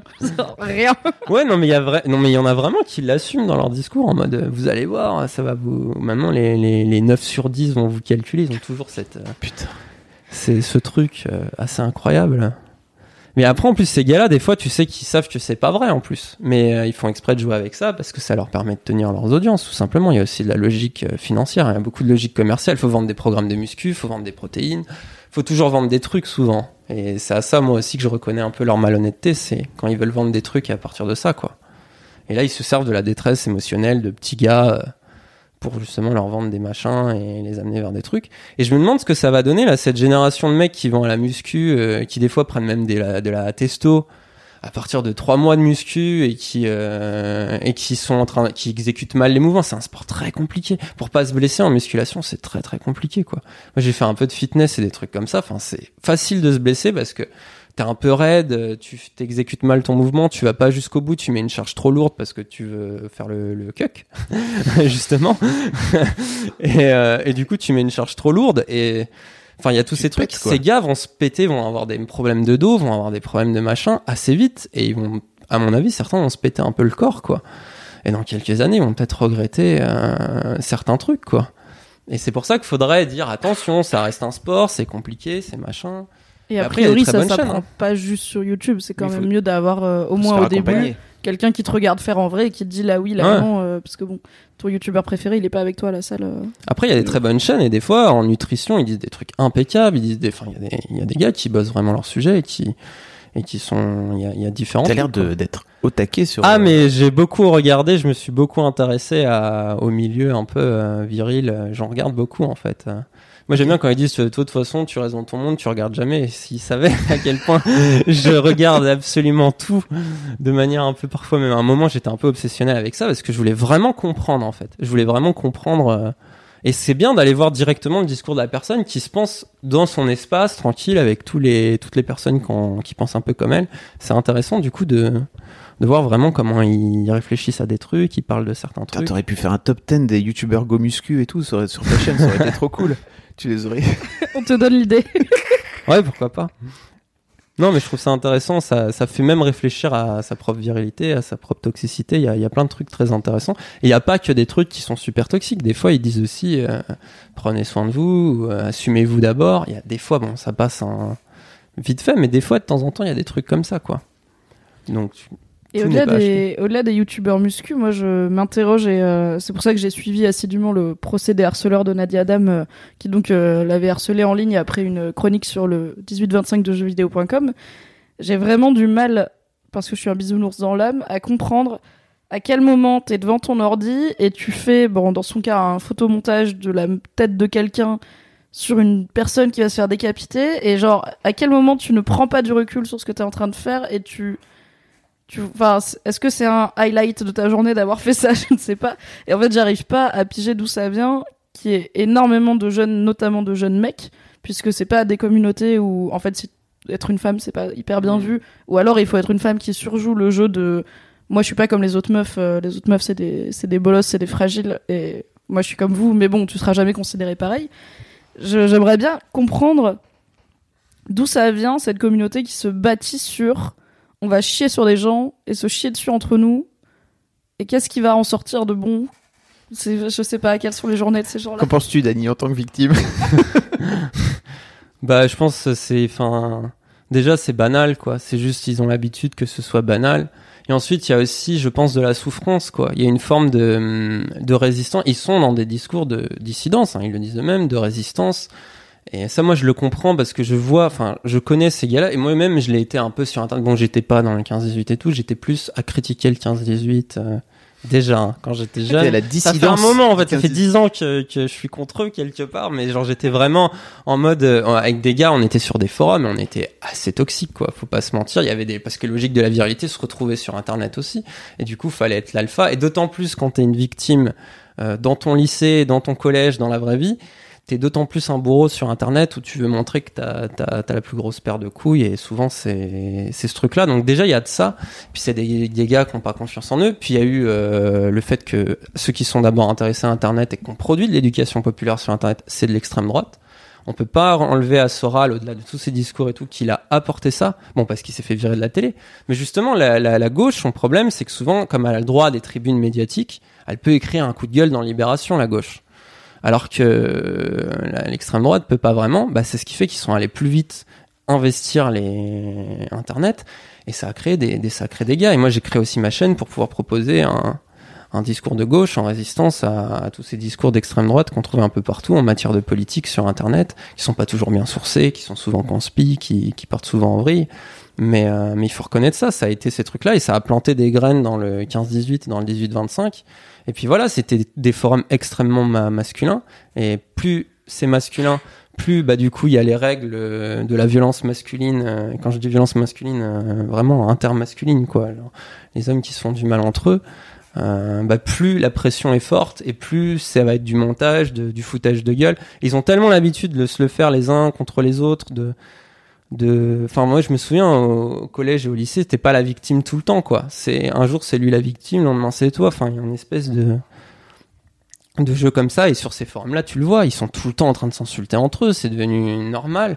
Donc ça m'étonne pas qu'à un moment ils perdent pied avec la réalité. Et là ils se disent de toute façon c'est une femme journaliste bourgeoise euh, elle doit s'en foutre elle doit être bien entourée elle doit se faire du pognon alors que moi je suis triste et malheureux dans mon coin et puis en plus bon pour j'imagine pour le montage avec Daesh il y a aussi un propos euh, islamophobe et raciste qui, qui qui se rajoute à ça en mode euh, ah les gauchistes machin et du coup il y avait enfin ils ont fait ça et je pense que ils se rendent pas compte, ouais, ils se rendent juste pas compte sur le moment de, de vraiment ce qu'il fait euh, et de la violence en fait, la, la violence réelle de, de ce qu'il est en train de faire et que la personne qui va voir ça derrière va juste être profondément choquée. Et euh, à mon avis, c'est pour ça que c'est un peu banal, quoi. C'est la banalité du mal. Hein. C'est I'm Sandra, and I'm just the professional your small business was looking for. But you didn't hire me because you didn't use LinkedIn jobs. LinkedIn has professionals you can't find anywhere else, including those who aren't actively looking for a new job but might be open to the perfect role, like me. In a given month, over 70% of LinkedIn users don't visit other leading job sites. So if you're not looking on LinkedIn, you'll miss out on great candidates like Sandra. Start hiring professionals like a professional. Post your free job on linkedin.com/achieve today. Ça me paraît être euh, juste quand t'as l'habitude. Moi, c'est pareil. Hein, quand t'as l'habitude d'entendre péder toute la journée, euh, t'as l'habitude d'entendre des insultes toute la journée. Moi, j'ai un langage un peu plus grossier. Enfin, là, ça va, je me, je me retiens, mais j'ai un langage un peu plus grossier que la moyenne parce que ça me pas. vient, ça me vient de, de ça, quoi. J'ai eu l'habitude d'entendre des insultes et de, de parler avec des insultes toute ma vie, en fait. Parce que c'est le, c'est les milieux qui sont violents et ça se passe comme ça, quoi. Comment t'as fait pour, euh, pour te sortir de, de cette merde après avoir subi euh, tout ça? C'était quoi ton, C'est-à-dire ton parcours par rapport au cyberharcèlement Hmm. Comment Bonne question. hein. Euh, bah au début j'ai très très mal, j'ai été isolé pendant trois mois, je me suis vraiment isolé chez moi, sans sortir de chez moi, sans rien faire, sans voir personne. Et puis globalement beaucoup de gens minimisaient ce que je vivais quand même, ça je pense c'est un truc assez classique en général quand tu vis un truc vraiment violent. Et puis on te dit c'est un peu ta faute quoi. Au début euh, même des gens de mon public hein, me disaient c'est un peu ta faute, t'as été le provoqué, euh, t'as dit des conneries, enfin on te dit toujours... euh, Faut pas tu l'as cherché quoi. Faut pas s'étonner. Euh, il y a un peu cette logique là et tu, tu crois à ce discours en plus parce que tu, tu culpabilises. Tu te dis euh, et puis tout le monde te dit mais non mais c'est un personnage il a pas d'idée de et toi t'as essayé de défendre ça et t'es là ah, c'est t'as plus envie d'en parler et donc tu t'isoles. Puis je me faisais reconnaître dans la rue euh, je me faisais emmerder un petit peu. Il y a différents trucs qui me sont arrivés où j'étais en mode bon ça ça va trop loin. Donc je devenais parano en fait. C'est pas ce qui est ce qui est le pire c'est pas de se faire reconnaître une fois et un peu agresser toutes les tous les en réalité ça arrive pas si souvent que ça. C'est juste ça rend complètement paranoïaque. Et tu vis avec une angoisse dès que tu sors de chez toi de tu vois un groupe de jeunes machin tu dis oh non ils vont enfin c'est c'est juste ça qui est inconfortable. T'entends quelqu'un rire dans un magasin tu vois trois jeunes qui rigolent en te regardant tu te demandes si c'est lié à ça. Souvent c'est probablement pas le cas mais c'est cette parano en fait qui fait mal la paranoïa. C'est pas un truc qui est sympa à vivre. Du coup je m'enfermais un peu chez moi et euh, ouais, je me, je me suis vraiment perdu en mode je vais jamais, euh, je vais jamais refaire ça, c'est de la merde. Sauf que le problème, c'est que ça m'a ramené à ma condition d'avant, c'est-à-dire, euh, mec, euh, enfin, t'as pas de thunes, euh, t'as, t'as rien, c'est pas avec une licence de philo que tu vas faire quelque chose de ta vie. euh. et j'étais là, qu'est-ce que je peux faire, sachant que je commençais à prendre mon pied dans, dans ce que je faisais depuis au moins un an là, avec on vaut mieux que ça et tout. J'étais assez satisfait de, de ce que je commençais à faire et à dire. Du coup, j'étais en mode, euh, ça me fait chier d'arrêter pour ça. Et au début, je me disais, je vais revenir. Et puis, au bout d'un moment, je me suis un peu abandonné. Et j'ai commencé à me retourner vers, vers mes proches. Puis, euh, bon, il y a- Elvire qui est ici, qui est une personne qui m'a énormément aidé, euh, qui est tout de suite venue me voir quand il y a eu des soucis. Et, et on a pu vraiment discuter de ça. Et c'est quelqu'un qui m'a eu dans des états émotionnels complètement euh, différents euh, en, en- en l'espace de ces neuf derniers mois. Et après, je me suis dit, bah, c'est pas grave, je vais écrire. J'ai commencé à écrire un peu. D'abord, j'ai repris l'écriture. Je me suis dit, je vais écrire un peu de philo, un peu de trucs. Puis il y a le cannabis aussi. Je me suis mis à beaucoup consommer de cannabis et ça m'a beaucoup aidé euh, parce que j'arrivais pas à trouver de solution euh, avec les psychiatres, les trucs médicamenteux, euh, les diagnostics, tous différents. Je me suis dit, bon, je vais essayer le cannabis. Et en fait, le cannabis me permettait de, de me sortir de certaines grosses crises d'angoisse.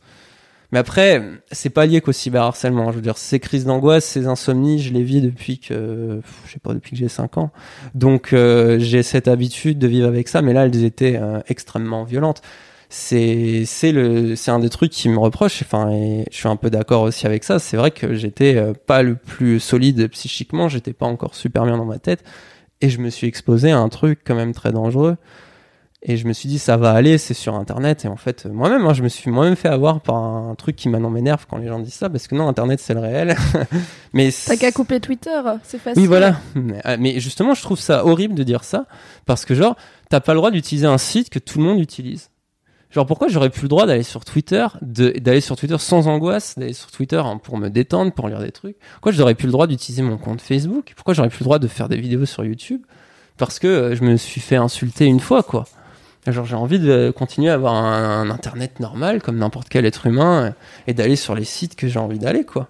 Alors Twitter, ce n'est pas l'internet normal, mais ça c'est mais- mon avis personnel. hein. C'est Ouais, la bouche bien de sûr. l'enfer pour moi. Mais Bien sûr, je prends l'exemple, mais c'est juste ce que je veux y aller ou pas, que je vais avoir un compte ou pas, on devrait pas me dire Oui, je bah, suis c'est d'accord. pas grave, tu, tu supprimes ton compte, tu retombes dans la vraie vie. Sauf que moi, en plus, la vraie vie, enfin, je suis sur mon ordi depuis que j'ai, depuis que j'en ai un, quoi. Oui, je donc suis c'est la vraie constamment vie, en sur mon ordi parce que bah, j'avais pas de thunes, euh, j'ai rien- j'avais pas de thunes, rien à faire. Euh, donc je suis resté très longtemps sur mon ordi, à m'isoler chez moi aussi parce que bah, forcément, euh, quand on est un peu bizarre, un peu différent, un peu mal dans sa peau, c'est on se fait pas facilement des amis, etc. Donc je restais beaucoup sur, sur mon ordinateur à faire des trucs. Donc ça m'emmerde encore plus qu'on m'interdise l'usage d'internet parce que j'en ai limite plus besoin que la rue, quoi. Je préférais presque qu'on me dise t'es à 6 000 enfin tu vas à domicile avec un bracelet électronique. Je pourrais, je pense, bon, ça a l'air horrible. hein, je, je veux absolument pas euh, être euh, insultant pour les gens qui vivent ça. Mhm. Mais euh, je veux dire, je préférais presque qu'on me dise euh, t'as plus le droit d'aller dehors que t'as plus le droit d'aller sur Internet, quoi. Parce que c'est mon utilisation est quotidienne, quoi. Et euh, c'est dommage de, enfin vraiment, c'est un truc qui m'a blessé aussi, c'est de plus ressentir de sérénité en allant sur le net et d'avoir peur de tout, quoi. Et en plus, quand t'es visé par l'extrême droite, tu dis mais il y a le moindre truc euh, qu'on sort sur moi euh, de vrai, de faux, de juste euh, de quelqu'un qui balance un jour une photo, une rumeur ou un truc, et toute l'extrême droite va se taper une barre avec ça, va le retweeter dans tous les sens, et tu dis mais je me suis condamné à vie quoi. Tu te dis je me suis condamné à vie, qu'est-ce que j'ai fait, pourquoi j'ai fait ça, et tu regrettes amèrement euh, le discours que, que t'as eu quoi. Et c'est ça qui est dur aussi, hein, c'est de se dire j'ai fait une erreur, machin. euh. Mais je pense que toutes ces réflexions, au bout d'un moment, je me suis dit c'est bon. Je sais pas. Après la vidéo, voilà, je l'ai écrit en mode. euh, En fait, j'ai fait mon trade déjà. J'avais pété un câble parce que là, j'étais, j'avais les huissiers au cul. En fait, je payais plus mon, mon loyer puisque je me suis vraiment endetté avec cette histoire. J'ai dû m'endetter de 3000 euros environ. Bon, pour certains, c'est peut-être pas beaucoup, mais pour moi, c'était juste euh, significatif parce que bah, forcément, quand tu gagnes 300 balles euh, avec une prime d'activité de 80 balles euh, que ton loyer il est de 450, déjà. euh, Déjà, ça marche pas Bon, mathématiquement. t'as- j'avais, heureusement, j'avais les appels, mais ça, enfin, il me restait ça, 100 euros, donc je payais plus mon loyer, parce que c'est le seul moyen de, de tenir le truc. Et je me disais, je vais refaire une vidéo, je vais revenir, ou je vais trouver un boulot. euh, euh, j'avais pensé à faire euh, chauffeur, enfin, livreur, Uber Eats, machin, mais après, je me suis dit, mais non, parce que si je livre quelqu'un qui me reconnaît, il va le dire sur Internet. Donc, en plus, voilà, ça empêche aussi de faire des métiers, Pareil, si je me dis si je deviens caissier après avoir mis ma tête sur YouTube, ça empêche même de revenir vers des métiers traditionnels parce que je revivrais encore ces gars qui viennent et qui te reconnaissent et qui machin. Du coup, je me disais autant faire le métier euh, qui va avec quoi, si c'est pour avoir les désagréments. Et du coup, j'étais, enfin, ça me stressait euh, énormément quoi. Je, je sais pas comment dire, mais je me suis dit bon bah va falloir faire quelque chose, va falloir. Et, euh, et là, quand j'ai reçu la lettre de huissier en mode vous avez des frais d'huissier parce que j'avais déjà genre 2500 euros de dette et ils m'ont fait payer je ne sais combien de frais d'huissier genre euh, en plus des centaines d'euros en plus en mode il faut payer dans 8 jours. Moi j'étais en train de vendre toutes mes affaires, j'ai vendu ma caméra, j'avais vendu mon micro, euh, j'ai vendu différents trucs que j'avais chez moi. Là j'étais en train de vendre ma télé. Et euh, j'étais en train de planifier pour vendre mon ordinateur et des trucs comme ça. Donc j'étais en train de tout vendre chez moi pour pouvoir payer mes dettes. Mon père était en train de vendre sa voiture pour m'aider parce qu'il pouvait, il pouvait absolument rien, rien faire. Donc c'était vraiment, je mettais tout le monde dans la merde, quoi. Je me mettais pas que moi dans la merde et j'étais vraiment en stress. Et je me suis dit, de toute façon, lancer un trade, j'étais terrifié. J'avais peur de tweeter. J'ai pas tweeté quasiment pendant un an. J'ai quasiment rien fait. Peut-être un live ou deux ici, euh, le, à 3 heures du matin avec 50 personnes, quoi. Mais, euh, mais j'avais vraiment peur de tout ça. Et là, je me suis dit, vas-y, lâche-toi. Essaye de l'écrire quand même, qu'il soit un peu politique, soit pas juste euh, un trade de ouin ouin, je me, je me plains. Et en fait, j'ai reçu tellement de soutien. Euh, j'ai beaucoup de mes amis, en fait, je le cachais. hein. Je cachais énormément ce que je vivais, ce que je traversais. Parce que je voulais pas être un poids pour les autres aussi.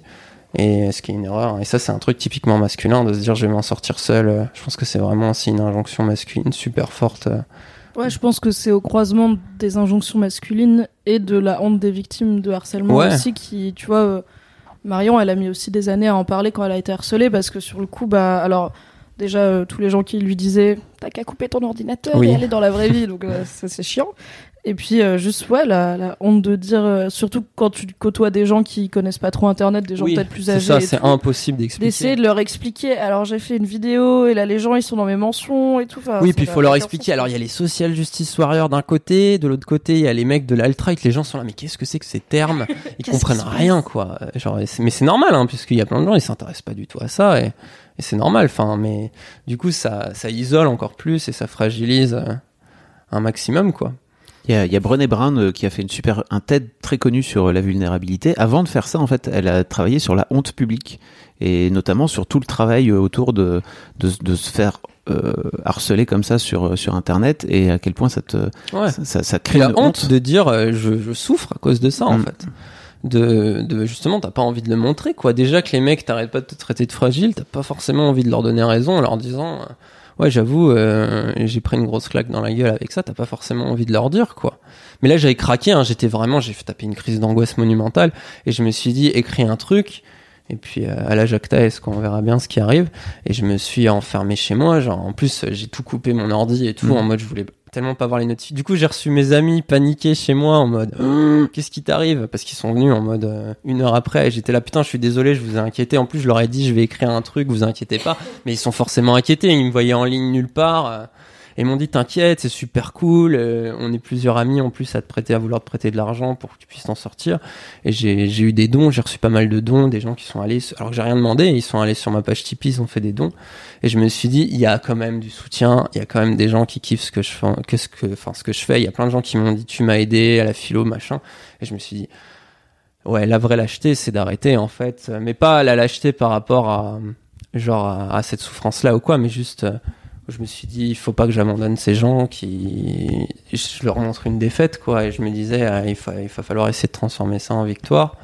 Mais après, je voulais revenir sur ma chaîne et je me disais comment revenir? Je suis un peu obligé de parler de ça et j'avais pas envie de faire un face cam euh, de 20 minutes ou un moins. Enfin, je trouve ça super nul de faire ça, donc j'avais pas envie. Je me suis dit, quitte à devoir parler du sujet, autant faire un truc vraiment artistique qui a une vraie gueule et, euh, et un vrai propos et qui parle pas que de moi, qui parle vraiment de. Enfin, ça s'appelle réponse à Internet. On dirait que je parle à des gens que j'essaye de convaincre. Et j'ai vu des gens me dire mais pourquoi tu leur parles à eux alors que nous on existe? Et c'est nous qui te regardons. Mais justement, je l'ai pas écrit pour eux hein, cette vidéo. Je l'ai vraiment écrit pour euh, pour les gens qui euh, qui me regardent. Euh, Je Ouais. écrit pour moi aussi, mais euh, c'est pour les gens qui me regardent et d'avoir un discours un peu universel. Puis tu parles aussi à tous les gens qui ont rien dit, à tous les gens qui t'ont pas soutenu, à tout ce, Mm. ce, ce- le, le- ce fameux euh, groupe silencieux qui dit rien et qui euh, t'aime en plus, qui peut t'envoyer de l'amour, mais juste ils partent du principe que Ouais, il y a plein de gens qui soutiennent pas assez et qui se rendent pas compte du, de la valeur que ça peut avoir. Mm. Mais j'ai l'impression que ça va se résorber parce que je le vois au succès de McFly et Carlito. Maintenant, les jeunes qui ont vraiment l'habitude d'utiliser Snapchat et tout, mais j'ai l'impression ils like tout, ils machin, ils suivent à fond. Donc j'ai l'impression que c'est beaucoup plus. Et on dirait McFly et Carlito, ils sont dans une bulle. De- D'amour. de bonheur et Ouais. d'amour permanente parce que même s'ils reçoivent des critiques, c'est tellement noyé dans un amas de trucs. Alors ça m'inquiète aussi d'un côté parce que je me dis quand ils vont se mettre à haïr ces gens qui savent très bien utiliser les outils numériques, qu'est-ce que ça va donner politiquement? Donc c'est là où je me dis va falloir passer des choses avant que tous ces gamins qui savent parfaitement utiliser internet et mieux que nous et qui savent plus souvent s'exprimer, s'ils savent s'exprimer pour une coupe de cheveux ou un truc, ils vont le faire pour leurs idées politiques, pour défendre leurs droits, ce qui est génial, ce qui à mon avis va changer beaucoup de choses. Mais ce qui est aussi un peu inquiétant parce qu'il y a forcément des gens qui vont aller dans des directions euh, qu'on n'a pas tous envie d'emprunter. Et, euh, et c'est ça qui m'inquiète. Ouais, c'est sûr, mais pour peu. moi, l'important, c'est juste de les inciter à s'exprimer, à venir dire, en fait, quand t'aimes, viens dire, viens dire que t'aimes. C'est, Marion avait fait tout son TED autour de ça, justement. Mm. hein. Venez dire quand vous aimez. C'est trop cool parce que c'est pas euh, juste en mettant un pouce qu'on se rend compte. Tout à Et- fait, ouais. Et sur Mad, on voit qu'on a reçu vraiment beaucoup de messages spontanés. On en recevait déjà avant, mais alors beaucoup plus maintenant. ouais. Depuis, depuis. Non, mais je pense que ça, change un peu et c'est grâce à ça. Et euh, mais ça c'est cool, hein. il faut vraiment mettre en avant le fait qu'il faut dire à quelqu'un quand t'as apprécié quoi. Mais même moi avant je le faisais pas, je likais, enfin je retweetais des trucs qui m'énervaient et je likais pas des trucs que, que j'aimais. Ouais. Et en fait c'est l'inverse qu'il faut faire quoi. Mm. faut vraiment partager ce qui te plaît. En plus quand tu partages un truc mauvais, il y a des gens qui le voient et qui peuvent tomber sur le discours. Donc Oui, du coup, tu, bah, Oui. c'est le grand paradoxe de, euh, De dénoncer. de dénoncer euh, Ouais. un connard qui a Puis 12 faut laisser vivre followers. T'es là, attention, il a dit un truc pas bien, et du coup, d'un coup, Ouais. bah, t'as 1000 personnes qui ça, savent je trouve ça insupportable. Et là, pour le coup, enfin, il n'y a pas que la droite qui le fait. hein. La gauche est vraiment une championne euh, Ah. in- incontestée de de ça. De c'est vraiment t'es pas assez pur et personne n'est pur en fait. Tu vas toujours trouver un truc. Surtout si tu t'exprimes sur Twitter. De base, t'es privilégié en fait, puisque Bah oui. t'as un- tu, tu sais utiliser les outils numériques. Donc de base, t'es vachement privilégié par rapport à plein de gens, rien que sur cette idée-là en fait. Donc déjà de base, tu peux pas parce que quand tu dis ouais, euh, moi j'ai la vraie souffrance machin, non, il y a des gens ils vivent dans des squats, euh, ils ont pas de vie. euh, Ils sont pas de ils ont des trucs vraiment horribles, ils ont pas le temps d'aller sur internet quoi. Ils ont pas le temps d'aller se prendre la tête pour reprocher à, un- à quelqu'un qu'il a mal dit un truc. Ils ont pas le temps quoi. Et ça je trouve ça très pro- profondément insultant même de manière générale quoi. Et ensuite c'est mieux je pense enfin aussi il faut laisser vivre. Il y a des mecs qui ont des idées de droite, il y a des mecs qui ont même des idées d'extrême droite qui sont pas forcément violents, qui ont juste envie d'être tranquilles, de les discuter entre eux, bah laissons-les entre eux quoi. Ils existent de toute façon, c'est je veux dire ils sont là quoi. On, on va pas les tuer, on va pas les, les interdire de s'exprimer. Moi ça me paraît juste euh, aberrant Oui, quoi. c'est. Je pense que tomber à tomber à 100 personnes sur une personne, euh, ça n'a jamais été le meilleur moyen de convaincre et de dialoguer Ah mais et tout à de fait. lui prouver que les gens d'en face sont extrêmement sains d'esprit et je devrais écouter Bah ce après, il y a des gens qui sont vénères pour des raisons légitimes aussi, mais Bah bien dans ce cas-là, tu peux comprendre pourquoi des flics sont vénères quand Usul dit euh, faut aller taper la police, tu vois. Si tu rentres dans cette logique-là, quoi, c'est faut c'est ça qui est, je trouve un peu compliqué sur Internet globalement, et, c'est là où je suis content, considérer qu'il y c'est a que ta colère qui est légitime Ouais. et pas celle des autres. Quoi.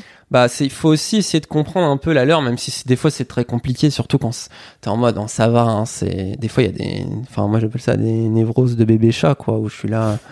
Bon les gars, euh, vous êtes angoissés de trucs. Enfin, être angoissé de plus pouvoir euh, draguer une meuf dans la rue alors que tu l'as jamais fait parce que t'as trop peur de le faire. Pff, Enfin, franchement, la plupart des gens qui se sont plaints de, de la vidéo de Marion, par exemple, je pense que 95% des mecs, ils ont peur d'aller parler à une meuf qu'on, qu'on, qu'on- qu'on lui, qui lui Oui. ont reproché de ouais, moi, euh, bah du coup, peut-être que je pourrais pas rencontrer ma femme, machin. Enfin, calme-toi. C'est parce qu'il y en a eu quelques-uns dans les commentaires qui ont dit moi j'ai rencontré ma meuf Oui, ou voilà. mes parents ont rencontré euh, se sont rencontrés dans la rue et ils pourraient pas je ne Ça serais pas là s'appelle un aujourd'hui contre-exemple, ça arrive. Oui, C'est une expérience Je suis sûr personnelle. que ça s'est pas passé en mode euh, je vais parler à 10 meufs et je prends 10 numéros différents quoi en plus. Je suis quasiment sûr que ça s'est pas passé comme ça. Et, euh, Internet, c'est quand même merveilleux. Mais ça a des côtés relous. Et du coup, est-ce que t'as reçu beaucoup de soutien après ta vidéo? Ah ouais non là j'étais très très content. Et puis globalement ils m'ont laissé tranquille. Mais je pense que ça aussi c'est une question bah justement euh, moi ma croyance en l'amour et au dialogue c'est pas juste un truc bisounours. J'y crois vraiment. J'essaye de l'avoir dans mon attitude. Là franchement c'est j'avais vraiment très envie d'insulter euh, beaucoup de gens quand même. C'est normal. Après quand tu vis tout ça t'as envie de t'as un peu la haine mais je, je je veux pas que la haine s'en enfin prenne raison de moi. Je voulais vraiment dire je comprends aussi pourquoi je comprends je puisse énerver. Je, voulais vraiment montrer ça. Et je pense que c'est ce qui fait aussi que là ça se calme un peu. Et globalement euh, des fois enfin il y a beaucoup de mecs aussi de- d'extrême droite qui m'ont écrit en mode euh, alors des fois ils sont en mode euh, ouais euh, enfin ils ont toujours leur logique à eux. Mais euh, globalement ils sont ils sont en mode au moins tu restes tu nous respectes et c'est rare parce qu'à chaque fois on se sent euh, en mode on nous traite de beauf on nous traite de machin d'inculte de trucs. C'est violent en fait tout ça hein. et euh, le quand on me dit le raptor dissident est cyberharcelé oui. Alors après il a commencé par du clash et c'est pas que je veux dire qu'il l'a cherché mais je veux dire il a voulu provoquer de toute façon ça et il a voulu c'est pour ça que sa communauté s'est intéressée à lui aussi c'est que c'est une communauté qui s'intéresse au clash à la critique euh, vraiment violente et, et virulente. Mais il s'est fait, il s'est pris beaucoup de gens sur la gueule qui viennent constamment lui dire, ou des gens, il faut pas traîner avec cette personne, mais c'est immonde en fait quand on y réfléchit. De... Il doit avoir peur aussi, je pense, euh, dans la rue ou, ou des trucs comme ça. Euh, Je pense que c'est des gars aussi qui enfin, vivent des trucs euh, assez difficiles d'assumer ces idées-là et machin. Et c'est important de dire que bah non, faut pas aller les harceler. Et je suis très content parce que après mon trade et après ma vidéo, Enfin, si j'avais vraiment dit, il y a plein de gens qui auraient pu aller insulter en mode regarde ce que tu lui as fait, tu te rends compte, tu l'as poussé au suicide, genre en lui donnant toute la responsabilité. Et c'est immonde, quoi. Faut surtout pas faire ça. Je suis content parce que j'ai l'impression que ma, vraiment la majorité, enfin l'immense majorité de la communauté n'a pas du tout, a préféré me soutenir plutôt que d'aller l'insulter. Et je pense que c'est ça qu'il faut faire. Faut plutôt soutenir les victimes que d'aller insulter les, les différentes personnes qui sont responsables, machin, euh, du truc, parce qu'en plus, enfin, la responsabilité, on peut pas lui donner totalement qu'à lui. Il y a l'époque d'Internet, c'est le climat d'Internet en ce moment. Et je suis content de voir que la vidéo, elle a été comprise comme ça, comme un discours sur la génération, comme un discours sur, euh, sur Internet et sur nos comportements. Et pourquoi on est tous comme ça, pourquoi on se clash tous, quoi? Même moi, j'ai j'ai- fait cette erreur de faire le cas dissident. Bon, je l'ai fait un peu pour pouvoir parler d'autres trucs, mais c'est ce truc ou du drama, quoi. De la télé-réalité, du drama. euh, on est dans ces logiques euh, pourries médiatiques qu'on avait à la télé et elles sont répétées sur internet par des gens qui sont plus anonymes, plus fragilisés. Parce que moi, c'est, enfin, quand je me fais insulter, je, j'ai pas de, j'ai pas une équipe, je suis pas un journaliste, j'ai pas une équipe, j'ai pas du soutien. Parce que je me souviens, j'avais rencontré des membres de la France Insoumise pendant les élections, j'en avais rencontré quelques-uns. Et je leur disais, mais comment vous faites face à tout ce bashing et tout? Ils disaient, bah, on a une équipe, quoi. Donc forcément, on rigole entre nous, on se partage les articles méchants, on a la haine dessus, on boit des bières euh, euh, le soir en s'énervant dessus. Et moi, j'étais juste isolé devant mon ordinateur. Et il y a beaucoup de gens sur Twitter et tout qui tweetent des trucs, même des fois qui regrettent, parce que des fois ils tweetent des conneries, et qui après vivent de la violence constante. Enfin, il faut se rendre compte que c'est, il y a plein de gens qui peuvent dire des bêtises aussi parce que c'est des êtres humains et, euh, et sur Internet, on a vite fait de tweeter une connerie, quoi. J'ai pas envie de vous, vous arrêter parce que vous avez sans doute encore plein de trucs à dire, mais il faut vraiment que j'y aille. Donc, Hmm. je vais être un mauvais papa. Euh, merci beaucoup, Dani, Bah, merci, à merci. toi. C'était trop cool. Merci Fab. Putain, j'avais un sujet. Oui, du coup, rien à voir avec YouTube, mais j'y ai pensé tout à l'heure et j'ai oublié de le dire. En fait, tu disais que quand tu- en grandissant, tu, enfin, le fait que tu sois bi, c'était pas du tout quelque chose qui était Ah, c'était possible. pas concevable presque en fait. Et qu'est-ce qui fait, enfin, quand est-ce que c'est devenu concevable du coup? Bah, ça est devenu parce que j'ai commencé à avoir des amis euh, qui me ressemblaient plus, qui déjà m'acceptaient sur mes. Moi, avant de me faire accepter pour ça, je cherchais déjà des amis qui acceptent sur le côté euh, euh, je- neuroatypique du, truc, c'est-à-dire des gens qui acceptent que je reste chez moi, euh, que j'ai envie de parler de philo ou de, ou de culture pendant des heures. Il me fallait des amis qui ont envie de faire ça aussi. Et globalement, c'est des gens qui, enfin, tu peux devenir homosexuel le jour au lendemain, ils s'en foutent quoi. C'est globalement, on est dans une telle ouverture d'esprit en général avec ces amis-là, ça a rendu ça possible. Et puis bon, après c'est aussi une histoire de rencontre quoi, de tomber amoureux euh, et de se dire ah je vais essayer. Après c'est aussi un petit peu euh, des réflexions quoi. J'ai beaucoup réfléchi à mon, homophobie et en fait je me disais est-ce que je commençais à à, à à me vraiment envisager la relation homosexuelle? Et je me disais euh, faut quand même euh, enfin qu'est-ce qui me fait vraiment peur? Pourquoi j'ai peur de ça en fait? Et en fait je me suis rendu compte que c'était pas de l'homosexualité dont j'avais peur mais c'était de la violence masculine du fait que beaucoup d'hommes euh, c'est pour ça aussi euh, mon poème à la fin en mode euh, enfin comment aimer enfin ah comment aimer les hommes quand on les connaît enfin je sais plus comment je l'ai dit mais ce, ce truc là quoi de vraiment j'avais ça j'avais la peur du viol parce qu'en fait moi quand j'imaginais un- une relation homosexuelle dans ma tête et je me suis dit mais l'ampleur de l'homophobie euh, en moi quoi. C'est j'imaginais vraiment en prison. Le, le mec qui te viole en mode marteau piqueur euh, le cul quoi en mode vraiment. J'étais là ah non je veux pas vivre ça. Et j'étais là mais pourquoi ça se passerait comme ça? Je veux dire normalement si je tombe sur un garçon euh, compréhensif il va être enfin si je lui dis non j'ai peur ou il faut y aller doucement Y a sinon pas de raison. enfin, il va voilà sinon pour le coup il va devenir très glauque mais ça devrait bien se passer. Et en fait je me suis dit ouais bah il faut faut faut juste essayer. Il faut voir euh, quelqu'un qui a l'air quand même un peu cool et un peu ouvert sur le sujet. Il faudra voir comment ça se présente. Et puis après ça se présente à toi. Et puis ça s'est ça s'est débloqué un peu comme ça. Moi j'ai l'impression de m'être dé enfin de m'être débloqué ouais. C'est vraiment le, le terme après quand j'étais plus jeune je me disais j'aimerais bien être bi euh, parce que t'as plus de choix machin. Enfin je, réfléchissais un peu au truc. Et très jeune j'aimais bien jouer avec euh, genre même des poupées ou des trucs. Et je trouvais ça pas normal de pas pouvoir enfin moi par exemple j'ai une Game Boy Advance Rose et j'ai vraiment insisté pour l'avoir car je trouvais que c'était la plus jolie et genre je me disais je m'en fous euh, j'assume euh, c'est pas grave. Et je sais que j'avais déjà des logiques un peu comme ça où je voulais toujours m'habiller coloré ma mère me disait tout le temps non. Je voulais des cheveux longs parce que je voulais ressembler à des personnages de manga. Et pour le coup, ça c'est un truc qui m'a beaucoup apporté, c'est la culture euh, japonaise qui est vachement plus queer que, enfin les canons de beauté pas du tout les asiatiques. mêmes. Voilà, c'est, enfin moi c'est mon inspiration euh, dans, dans mon look, dans plein de trucs. C'est les canons de beauté asiatiques. Je trouve que la représentation de la virilité est vachement euh, intéressante en fait. Et euh, ça, ça m'a aidé à commencer à considérer et à voir des trucs euh, différemment.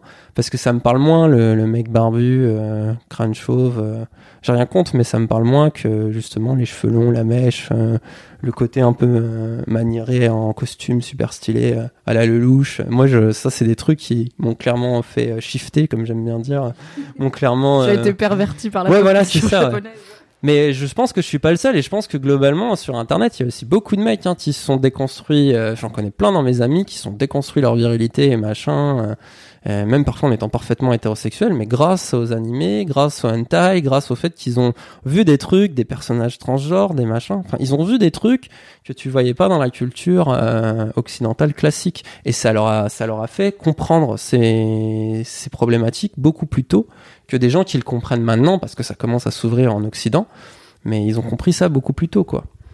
Et il y a des milieux, il y a dans des milieux geeks, et dans des milieux un peu comme ça, nerdy ou quoi, bah des fois, par exemple dans le speedrun ou dans le monde du libre, il y a beaucoup de personnes euh, trans, il y a beaucoup de personnes euh, homosexuelles, queer qui se sentent relativement à l'aise. Bon, il y a toujours évidemment des, des, des travers et des, et des trucs, mais globalement on retrouve beaucoup ça. Et c'est à mon avis c'est pas pour rien.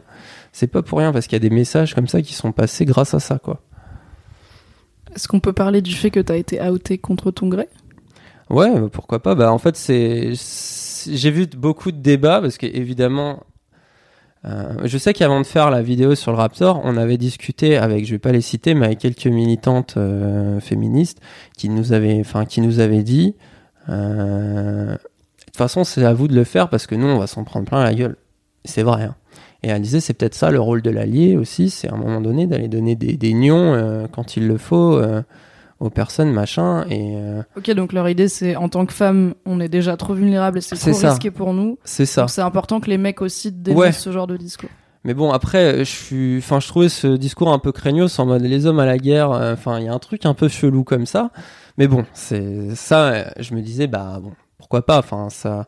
Et en fait, quand j'ai sorti la vidéo, forcément, j'ai dit des conneries à deux trois moments. Il y a des trois, deux trois trucs. Et c'était vraiment, tu veux un cookie euh, Pourquoi tu fais ça? Genre, plein, il y a eu plein de, de violences qui ont commencé comme ça. Et puis après, c'est d'un coup, c'est euh, non, mais de toute façon, c'est un mec, euh, c'est un sale mec, machin. Tu vois des trucs passer comme ça. Et je voyais des gens me dire non mais c'est un mec hétéro, machin. Euh, Donc déjà il y a ce truc de te outer en tant qu'hétéro, genre pourquoi ça serait plus normal que te outer pour Oui, et machin? puis c'est vraiment parler sans savoir quoi. C'est. Partir du principe que comme t'as jamais dit que tu l'étais pas parce que c'est ta vie privée. Bah après moi je déjà, l'avais déjà dit ici et là, je le cachais pas en fait. J'avais déjà dit que j'étais bisexuel, pansexuel, donc ça pouvait se trouver. Mais en plus, enfin par exemple, il y a des nanas qui disaient ça. Euh, pareil, je vais pas les citer, mais elles m'ont déjà vu en compagnie avec un amoureux ou des trucs comme ça, et elles le disaient. Et ça, je comprenais pas. Donc peut-être qu'elles oubliaient sur le moment ou dans leur machin. Mais après, t'avais des gens qui du coup venaient dire, bah non, il est bi, il est machin, et du coup, il y avait, comme c'était des trucs sur Twitter où il y avait aussi du coup des fachos qui venaient euh, vraiment euh, se vénère euh, en mode vraiment des gars très très homophobes. hein. Et qui du coup bah venaient m'après m'insulter quoi et j'étais là putain mais arrêtez de de parler de ça parce qu'en fait vous faites vraiment du mal aux gens qui essayent déjà de de survivre à ce truc là quoi et euh, ça vous regarde pas en fait. Enfin juste euh, arrêtez de discuter de ça. Et ça et qu'est-ce que ça enlève à mon discours en fait? Si vous voulez critiquer oui. mon discours le trouvez pas plus légitime parce que je suis bisexuel ou parce que truc. Ça peut expliquer hein, le fait que je suis bisexuel peut expliquer certains des aspects de mon discours, ça peut expliquer euh, certaines erreurs, ça peut expliquer certains trucs, ça peut toujours expliquer, donc ça peut être important comme donnée pour analyser, mais de là à l'utiliser et de faire le débat autour de ça, c'est un truc, euh, et je sais que Vlad Tapas a vécu ça aussi. Il Ouais. avait fait une vidéo où on l'avait euh, outé en mode, il avait pas envie lui, hein, parce que déjà qu'il a plein de trolls dans la, dans la gueule par rapport à ce qu'il fait, puisqu'il fait de la zététique, et c'est pas... C'est pas un truc. Enfin, les gens sont parfois très violents aussi. Tu peux expliquer ce que c'est la La vie zététique, c'est c'est des gens qui essayent de justement faire de la, enfin de la prévention scientifique pour euh, lutter contre des idées conspi, etc. Et puis bon, après même des fois eux aussi ils ont fait des erreurs, ils les ont admis, etc. Mais du coup il y a des débats, il y a des gros débats sur l'homéopathie par exemple, c'est un débat en feu quoi. Il y a des gens pro-homéopathie, ils apprécient pas qu'on qu'on vienne déconstruire, euh, ils pensent que t'es euh, lobbying, euh, que Le lobby pharma. voilà, le lobby pharma. Donc ils, ils ont déjà cette violence, donc euh, en plus voilà, se faire outer comme ça, mais ça ajoute, euh, ça donne des arguments horribles et des insultes à, ceux qui, qui t'agressent déjà un peu constamment.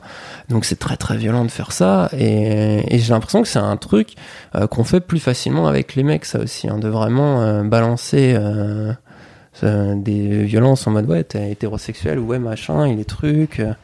Euh. Et après c'est marrant quoi, tu vois le discours qui change. Au début c'est bah de toute façon c'est un mec hétéro cis blanc donc euh, machin, et après c'est de toute façon c'est un c'est les prophèmes gays on les connaît. Enfin, et t'es là tu fais Décidez-vous, merci. et ça ajoute vraiment au harcèlement. Moi, je considère que ça, c'est du harcèlement. je, je le conseille, et je le dis, hein, j'ai j'ai pas peur de le dire, c'est du harcèlement, et il y a beaucoup de, de gens qui sont là à, à- à se plaindre du harcèlement, mais qui sont clairement des harceleurs et des harceleuses euh, notoires, quoi, qui n'hésitent pas à se foutre de la gueule des gens, à y aller vraiment violent, et ok, la colère politique, mais à un moment donné, ça va cinq minutes, quoi. Surtout quand t'es exposé, et qui, évidemment, à l'inverse, ne m'ont pas du tout soutenu, euh, quand j'ai pris tout dans la gueule, euh, avec euh, le Raptor quoi. Et euh, je trouve ça facile d'aller critiquer quelqu'un en parlant genre de son orientation sexuelle ou de machin. Et c'est plus difficile pour le coup d'aller s'attaquer à l'idéologie euh, d'un Raptor dissident enfin d'aller s'attaquer sur la bataille des idées. Là c'est plus compliqué. Là y a les gens ont plus peur et du coup c'est plus facile d'emmerder quelqu'un qui a essayé d'y aller qui fait forcément des erreurs parce que bah, je suis pas parfait comme tout le monde. Donc j'ai forcément dit plein de conneries et c'est plus facile, je trouve. Et en plus, comme t'es déjà exposé, ben eux, ils, eux, ils adorent. hein. Et ils retweetent derrière et ils font, vous avez vu, les social justice warriors, ah, les gauchistes. Euh, Oui, genre, euh, Dany qui découvre feu. que le gauchisme est une maladie mentale, machin. Enfin, il y a, il y a vraiment ce. Tu te dis, mais putain, mais vous leur donnez des cartouches en permanence, quoi. C'est juste euh, arrêtez, quoi. Et ça, c'est, mais ça, c'est un des travers de la gauche, qui est la pureté militante. Ça a toujours été. hein. Parce qu'à gauche, on se rend souvent compte des choses par sa propre souffrance. C'est souvent ça qui fait qu'on qu'on qu'on devient de gauche. Et, euh, et du coup, on est forcément plus à vif sur les sujets qui nous concernent, un peu moins sur les autres. Donc forcément, euh, si t'es plutôt euh, genre sur le sexisme, bah des fois tu vas dire des trucs qui peuvent être potentiellement un peu racistes. Si t'es plutôt sur le racisme, ça va, enfin ça peut être l'inverse. Tu vas peut-être dire des trucs un peu homophobes. Donc c'est ça qui est compliqué. Il faut, faut lier tous ces gens-là. Et c'est moi, pour moi, il faudrait plutôt instaurer du dialogue et une vraie convergence pour le coup. euh, de dire ah bah justement on vit les mêmes travers un peu à cause des mêmes classes dominantes un peu à cause des mêmes discours c'est souvent les mêmes c'est souvent fait émis par les mêmes personnes donc essayons de nous concentrer sur ces structures néfastes plutôt que de dire un tel il a un tel en âgé il a voulu parler de tel truc euh. enfin c'est mais c'est pas nouveau hein, c'est absolument pas nouveau et Non, c'est juste une forme. Enfin, c'est le format réseaux sociaux qui permet euh, ouais mais même je un pense visage c'est- un peu différent, mais c'est les tu mêmes. vas dans une AG dans une fac et c'est ça quoi Oui, voilà, c'est juste à moins grande échelle parce que Oui. c'est un lieu clos, quoi. Et je pense que c'est ça le problème, c'est que les gens euh, se comportent euh, comme ils se comportent dans la vraie vie, c'est-à-dire euh, euh, rumeur, être vénère, euh, tous ces trucs-là comme ils le font dans la vraie vie, mais ça a pas forcément beaucoup d'impact. Mais ils le font sur Internet, et là ça a beaucoup plus d'impact parce que c'est tout le monde qui peut potentiellement avoir accès à une information ou à un truc qui est dit, et que ça crée des mouvements de foule en plus de gens qui n'ont rien rien à voir avec toi, qui te connaissent pas, mais qui vont du coup te suivre et se foutre de ta gueule sur des trucs. euh, sur des trucs super faux quoi. Et c'est super blessant de, se faire insulter pour des trucs que t'es pas euh, que t'es pas quoi. Genre il y a des gens ils m'ont traité de d'homophobe et tout. J'étais mais de quoi ils parlent quoi enfin il y a quoi Ouais. dans ma vidéo Euh, pour le coup j'en ai pas parlé de l'homosexualité dans ma vidéo donc à partir de là tu peux pas dire donc c'est vraiment c'est très compliqué quoi c'est t'es là et ça épuise c'est juste de l'épuisement euh, en permanence quoi Bah, je pense que c'est aussi, c'est aussi la stratégie, même si elle est pas, je pense qu'elle est pas forcément consciente.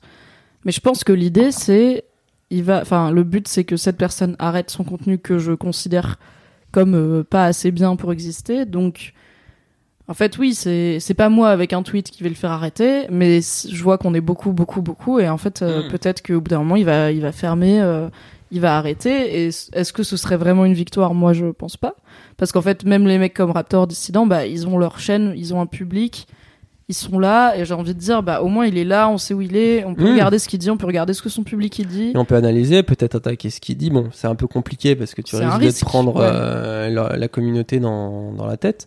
Mais, mais c'est Ou vrai même, que- tu vois, sans forcément. euh, Enfin, moi, j'ai jamais euh, publiquement été euh, parler euh, du Raptor euh, pour plein de raisons, notamment celle que je m'en bats un peu les couilles de sa vie, Hmm. mais aussi parce que je comprends bien le risque qui va avec.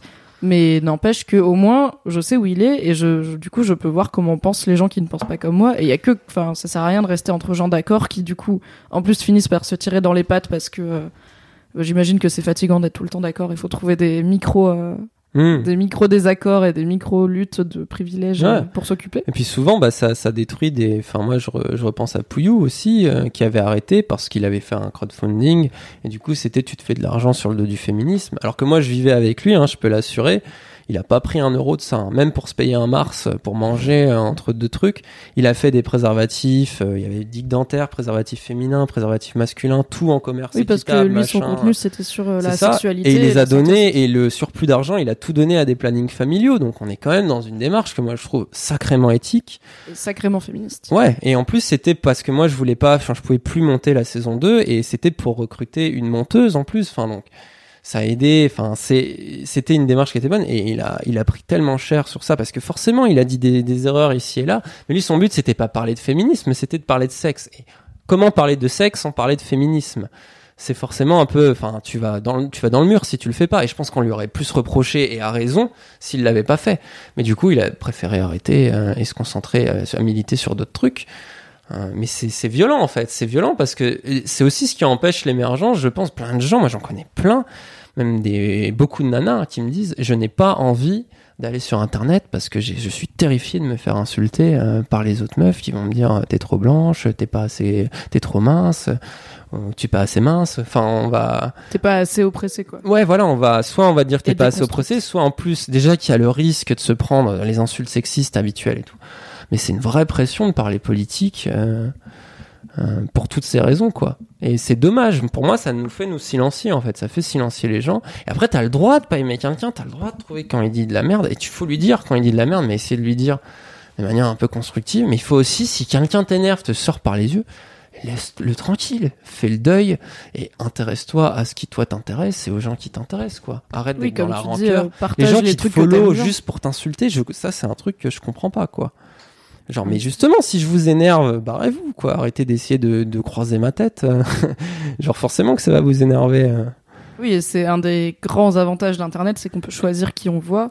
Ouais. Et alors que, pour reprendre ton exemple d'une AG dans une fac, bon bah si le doyen de l'AG te sort par les yeux, il est quand même là tout le temps, alors que là vraiment c'est trois clics et tu peux ne plus voir les gens. Et je suis assez d'accord avec cette idée de, Et de puis se focaliser sur le positif, quoi. pour moi le pire c'est qu'il y a vraiment enfin il y a euh, moi je, je suis un peu en lutte contre toutes les formes de binarité.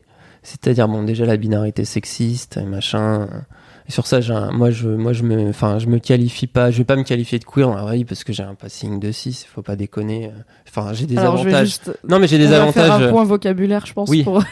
du coup, queer, c'est un terme parapluie qui regroupe plein d'identités Mm. et d'orientation. Donc, soit d'identité de genre, soit d'orientation sexuelle, qui en gros ne sont pas être hétéro et être cisgenre, donc correspondre à- au genre qu'on nous a assigné à la Bah, et puis naissance. l'idée du, du spectre aussi, l'idée que ça peut changer un peu constamment, Oui, t'es pas forcément euh, fixé. euh, c'est ça. Et moi j'aime cette idée parce que bon en plus je suis aussi spinoziste et j'aime cette idée que en fait la vie c'est un, enfin pour moi ça ça fonctionne un peu comme des humeurs quoi. Il y a des moments où je suis là, je vais aller jouer à un jeu vidéo et je suis vraiment en mode mec quoi. Je suis en mode vas-y je vais être le meilleur. Je vais, Tu vais les- manspread sur ton Voilà, canapé. c'est ça, je suis en mode, je vais les, je vais les défoncer euh, en ligne, euh, et t'arrives et t'es là, ouais, machin, et t'es un peu garé, et puis cinq minutes après, j'ai envie d'aller sur le canapé en mode tout doux, et puis chialer devant une série. Pourquoi ça serait, pourquoi je devrais ressentir finalement de la dissonance entre ces deux trucs? Parce que c'est deux trucs que j'ai envie d'exprimer à partir du moment où ça fait pas de mal aux autres, et où c'est, enfin, pourquoi ne, ne, ne pas y aller? Et ça, c'est là-dedans que ça m'intéresse, et ça m'intéresse aussi par rapport bah, à plein de penseurs et de cinéastes et de trucs queer. Et, c'est, et, et j'ai- j'aime beaucoup ce mot, mais je lutte aussi contre la binarité. Et d'abord, celle-là, ça a été d'abord le, le premier truc que j'ai appris, puisque je me suis intéressé à ça plus tardivement. C'est la, la binarité de la morale, le bien et le mal. Bon, moi, ça, c'est ma culture philosophique qui fait euh, que je me suis, ça a été un des premiers combats. Et je trouve qu'il y a cette, cette culpabilisation et, cette- et cette moralité permanente de dire, euh, mais euh, enfin, il faut être parfait, il faut être pur. Et ça, moi, je j'arrive vraiment pas à comprendre ce truc-là. Quand t'es chrétien, à la limite, je peux comprendre. Mais les chrétiens, souvent, ils ont le pardon qui va avec. Donc, il y a quand même une logique de rédemption, de machin. Là, j'ai l'impression que ça n'existe pas. Et par exemple, mon frère, qui dans les années 90 était extrêmement homophobe, parce que pareil, enfin, comme je l'ai expliqué, enfin, fallait survivre, fallait être un caïd. Être un caïd, c'est compliqué de, enfin, faut être un peu homophobe quand t'es un caïd. Il a été très, il m'a appris à me battre, il a été, il m'a dit plein de trucs en mode t'es fragile, machin, etc. Bah, aujourd'hui, là, on se reparle un peu depuis euh, quelques temps. Et bah, il m'a appelé et il était très. On a eu des discussions euh, très féministes et assez queer il était très heureux de pouvoir en parler avec moi. Et là, il est très content, on va pouvoir se voir. Et il en était très content parce que, bah, son, enfin, mon neveu, son fils, est en parcours transgenre. Et il veut vraiment accueillir ça.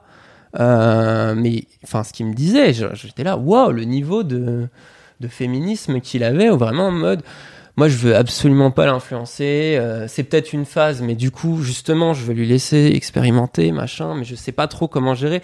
Et du coup je me renseigne et je me disais comme quoi une personne qui était euh, qu'on pourrait dire Ah, c'est un gros connard homophobe parce que c'est facile. Oui, il, est fermé d'esprit, il changera jamais quoi. Bah, l'époque a changé déjà, donc forcément, c'est plus facile de pouvoir assumer des discours comme ça qu'aujourd'hui. Lui, il a vieilli, il a grandi, il a vécu des trucs.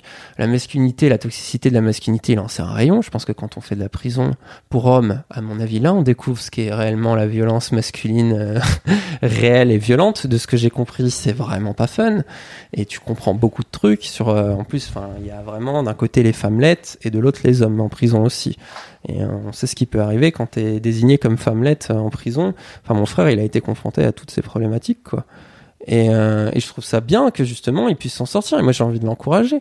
Et il y a plein de gens qui ont, qui ont passé 70 ans dans le placard, et puis à 70 ans, ils se réveillent, et ils se disent, oh, en fait, j'ai envie de vivre ma vie comme je l'entends. Et ils se mettent à développer leur, leur, amour et à avoir plein de trucs. Et à 80 ans, il m'a entouré de 300 amis. Et peut-être qu'avant, ils ont été, ils ont eu des comportements un peu craignos. Faut pas oublier que, Enfin, c'est long, quoi. Ces messages, ils ont mis du temps à passer. Moi, la, entendre parler de culture du viol, j'en ai entendu parler à 20, 21 ans. Genre, on n'en parlait pas avant. Et c'est pour ça que je suis super content de voir que maintenant, les jeunes, avant même d'avoir une vie sexuelle, ils entendent parler de harcèlement, de pourquoi il faut pas faire ça. Parce que, enfin, moi, la représentation que j'en avais, c'était euh, une meuf te quitte, bah, il faut être romantique. Et dans le romantisme, c'est euh, l'appeler bourré euh, pour l'insulter, quoi. C'est parce que j'ai vu ça toute ma vie Bah dans, oui, des films, dans des trucs. t'avais, en fait. Et, et les nanas faisaient pareil. Elles avaient des comportements euh, ultra sexistes entre elles, ultra machin. Et j'ai l'impression que les gens, des fois, oublient aussi à quel point ils pouvaient être toxiques avant.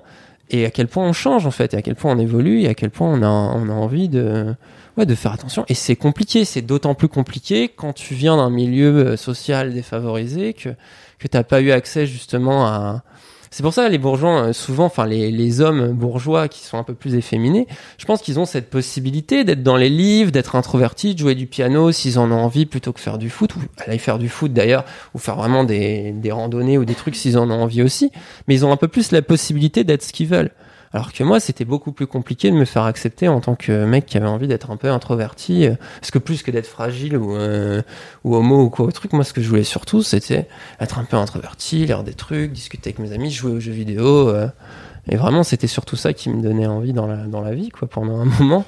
Et j'avais envie que ça, ça soit accepté sans qu'on me dise Ah non, mais là, il va falloir se foutre à poil pour prouver que t'es un bonhomme.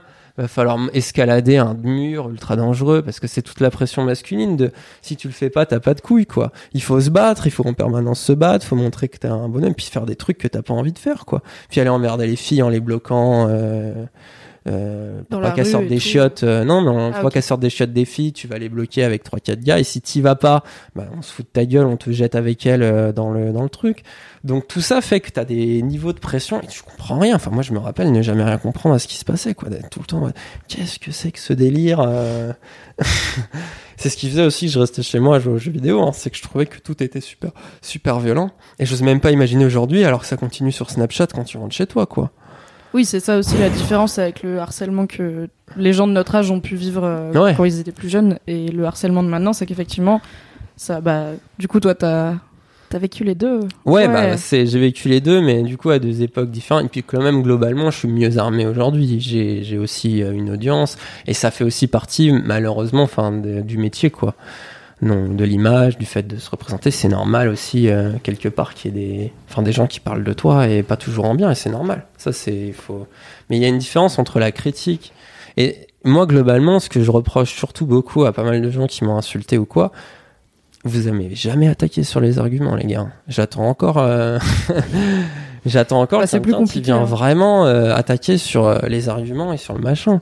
Parce que souvent, ça part vite en. C'est la preuve que t'as une pensée de faible, machin. Enfin, Oui, ça devient personnel et oui, ça coup, devient personnel. Et même quand ils essayent de le cacher en pseudo-philosophie, très vite, euh, en fait, tu retrouves les, les mêmes machins que d'habitude. Et comme ils sont, comme ils sont euh, 5000 à te, le, à te le dire, bah non, c'est pas si dissident, c'est pas si original que ça, en Oui. Je pense qu'on va gentiment conclure. Ouais. Et pour conclure, donc j'ai deux questions que j'aimerais te poser. Euh, Il y en a une qui est juste pour toi et une qui est commune à tous les invités du podcast.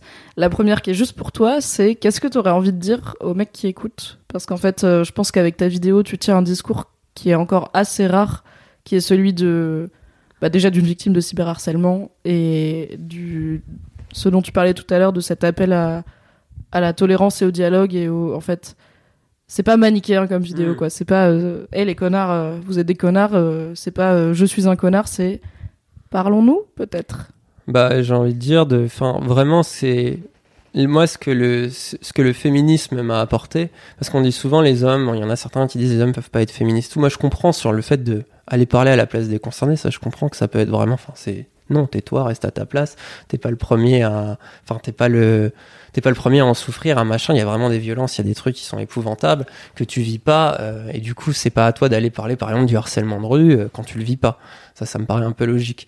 Mais par contre, là, moi, ce que ça m'a beaucoup apporté, c'est pour déconstruire toute cette toxicité et, euh, pouvoir aussi assumer d'un autre côté une masculinité un peu plus positive, un peu plus truc. Et là, j'ai vu beaucoup de, de mecs qui m'ont envoyé des trucs en mode Putain, merci, ça fait du bien parce que on m'a toujours traité de fragile alors que je suis hétérosexuel, alors que machin. Et pendant longtemps, ça a été une souffrance. Et puis, du coup, j'ai voulu faire le con avec des meufs pour me prouver que j'étais un peu un bonhomme. J'ai voulu faire du sport, machin, etc. Enfin, j'ai fait plein de trucs que j'avais pas envie de faire. Et juste, bah, assumez-vous, en fait. Euh, et c'est presque un discours, je pense que même les plus virilistes pourraient entendre. Le assumez-vous, euh, soyez ce que vous êtes, euh, essayez de chercher ce que vous êtes et de le faire sans faire de mal aux autres. Ça me paraît être un, un très beau Ça discours. s'applique à tout le monde. C'est ça. Et pour moi, ça c'est l'avantage de, enfin c'est le discours féministe là-dessus. Enfin moi, c'est cette égalité là de pouvoir être ce que tu veux. Si t'as envie de mettre des jupes ou si t'as envie de partir à la muscu et d'être méga musclé, mais soit l'un ou l'autre. Vraiment, fais-toi plaisir, sois ce que t'as envie d'être. Et justement, c'est normal d'attendre en retour d'être respecté, quoi. Et c'est sûr que t'es plus respecté si t'as des muscles que si tu mets des jupes dans la rue encore aujourd'hui. C'est ça qu'il faudrait changer. Le vrai combat, il est là, en fait. Il est de faire changer les mentalités là-dessus. Et ça, enfin, c'est c'est le, le, le message. Je pense que, c'est aux hommes aussi, à mon avis, de discuter euh, et puis de raconter ce qui se passe réellement, ce qui se passe dans les vestiaires. euh, les, enfin là, j'ai évoqué quelques trucs. J'en ai vu certains qui ont dit ah ouais, les branlettes collectives, les machins, la pression entre hommes, le, tu devrais aller faire, tu devrais faire ça, les machins, les, les petits coups de pression, euh, les petites violences habituelles. Enfin, on est vachement euh, victime de ces injonctions de cette violence qu'on crée à des moments, qu'on crée on oppresse les autres avec, et à d'autres moments on l'a subi quoi. On l'a subi et ça je pense qu'il faut que ce dialogue aussi s'ouvre. Et du coup justement au lieu d'aller faire chier les meufs sur le harcèlement de rue et d'aller prendre la place, euh, leur place pour parler de trucs qui les concernent vraiment, bah ça, ça pourrait être intéressant de parler. euh, Et moi je trouve par exemple ce que fait Terry Crews absolument exceptionnel en ce moment. C'est ce, ce truc de dire en plus pour le coup lui c'est pas le dernier des Il est plutôt go muscu. voilà, il est plutôt, il est plutôt costaud. Je pense que lui, ça le fait marrer les mecs d'un mètre soixante qu'on qu'on fait de la muscu pendant six mois et qui sont là à se sentir super fort. Quoi. Je pense que lui, ça, le- ça le fait marrer. Mais c'est super de et comment il raconte aussi, euh, voilà, enfin pourquoi il se défend pas? Parce qu'il a pas envie d'être violent et qu'en plus ça pourrait être mal vu parce qu'en plus c'est un homme noir et que ça pourrait lui, lui porter préjudice. Et parler des, des agressions euh, sexuelles et parler des injonctions sexistes que même les femmes nous font subir. C'est-à-dire le consentement par défaut, le fait d'être toujours vu comme une bite sur patte, euh, beaucoup de, de, de violence et de manipulation en mode euh, euh, ce truc. Enfin, moi je trouve il y a un truc qui est, alors, qui est vraiment dans les relations hétérosexuelles assez classique et je le vois partout autour de mes amis, dans ma, mon- ma propre expérience passée. Bon, maintenant j'évite absolument de, de vivre ce genre de choses, mais je le vois partout ce truc de vraiment. Euh, d'un côté, il y a, il y a, enfin, il y a, il y a, il y a le, le côté, la, la, la nana a envie de, de faire l'amour, de, de s'amuser avec la personne, mais du coup après, euh, genre c'est ah mais du coup t'as couché avec moi parce que t'es un mec. Et du coup il faut maintenant que tu m'apportes tel truc, tel machin. Et c'était pas forcément dit dès le départ. Et j'en vois plein qui sont en mais ah je sais plus ce qu'il faut faire pour euh, pour bien faire et machin. Il y en a plein qui sont dans ces trucs là et moi je pense qu'il faudrait un peu libérer et pas avoir peur de dire euh, des fois, il y, a des, il y a des agissements, il y a des trucs qui, qui vont pas bien parce que c'est du sexisme dans le genre où c'est. Comme t'as un genre, on t'attribue forcément le fait que tu vas avoir super envie de baiser. Et moi, je ne sais pas combien de fois dans ma vie j'ai baisé. Euh, j'a- J'accuse absolument personne, euh, aucune des, des personnes que j'ai croisées, mais j'ai baisé un peu en me forçant, quoi. En mode, euh, il faut que je le fasse, c'est important. Comme ça, on va m'aimer, comme ça. Enfin, combien de fois je l'ai pensé et ça t'amène toujours dans des situations malaisantes en fait. Ça t'amène toujours dans des situations malaisantes et il faut éviter ces situations-là. Sauf que ça peut être très dangereux. En plus, ça peut amener vers des trucs très très dangereux. Et du coup, faut faut faire attention à tout ça. Et j'aimerais vraiment que, enfin, à mon avis, c'est là que le masculin a du boulot, quoi. Plutôt que de se prendre la tête à savoir euh, sur l'écriture inclusive ou pas ou machin, prenez-vous la tête à discuter de la toxicité qu'on se fait subir entre nous, regardez comment vos, vos gamins se comportent, comment, enfin, essayer de, de parler de ça, de parler de des injonctions sexistes, et dire mais non, t'es pas obligé de, de faire l'amour, t'es pas obligé d'être performant, t'es pas obligé, enfin, tous ces trucs-là, c'est important euh, à, à faire surgir. C'est pour ça que, enfin, je trouvais ça intéressant de participer à cette émission, c'est que c'est des initiatives qui vont dans ce sens euh, et qui, je pense, peuvent apporter quelque chose. euh, et souvent, je vois des mecs, hein, c'est un truc qui me fait rire, beaucoup de mecs d'extrême droite citent que, genre en Europe du Nord, où souvent le féminisme est un peu plus implanté que ça l'est en France, ils disent, regardez, il y a des clubs de mecs qui, euh, féministes qui font des trucs contre les violences conjugales faites aux hommes. Et ils sont là, donc c'est la preuve que le féminisme transforme les meufs en féminazis qui se mettent à battre leurs hommes. Mais non, c'est la preuve que la Ah, parole je- se libère tellement qu'il y a des gars qui osent parler des violences conjugales qu'ils Bah subissent. oui. Et ça, pour moi, c'est un- une preuve qu'il y a un Une gymnastique mentale complètement dingo de voir des mecs féministes qui parlent des violences faites aux hommes et de dire vous voyez c'est la preuve que le féminisme rend les femmes violentes je suis là mais Mais c'est ils ont les pas femmes elles compris ont pas attendu le féminisme. Enfin il y a toujours des, malheureusement eu des femmes qui, maltraitent euh, leurs compagnons tu vois Bien et sûr. ou, leurs- bah, Ou leurs, enfants, ou bah, plein de trucs, quoi. T'es bien placé pour le savoir Oui, non, mais c'est ça, ça arrive assez régulièrement et c'est bien que ça puisse se libérer parce que je pense qu'il y a plein de comportements, enfin la plupart des comportements euh, que les nanas ont eu avec moi qui étaient un peu, euh, qui un peu craignos, elles faisaient vraiment pas exprès. Elles faisaient vraiment pas exprès, elles avaient pas de volonté de me faire du mal et je pense que c'est ça l'horreur et même parfois dans des trucs super violents comme des montages dégueulasses ou des trucs, il y a plein de gars qui se rendent pas compte de qui sont en train de faire un truc super violent et après ça va vous apporter beaucoup de remords et de regrets et ça il faut vivre avec euh, toute sa vie quoi donc c'est c'est compliqué enfin c'est essayer de mais je- ça a l'air de quand même changer là je vois j'ai des amis qui commencent à avoir 18 19 ans et putain ils sont tellement plus safe que je l'étais à 18 ans et c'est là on voit les les avant enfin ce qui s'est passé ces cinq dernières années et qu'il y a beaucoup de messages qui sont passés hein. Ouais, Beaucoup de trucs, c'est euh. ouf. J'ai demandé l'autre jour à ma cousine de 17 ans, je lui ai dit Est-ce que t'es féministe? Et elle m'a regardé un peu en mode comme Est-ce que je respire? Enfin, il y a des gens pas féministes, tu vois, dans le monde. Je fais Oui, ok, d'accord. ah mais c'est Très cool. bien, on a dépassé, enfin, pas pour tout le monde, bien sûr, mais on, a, on commence à dépasser cette étape. euh.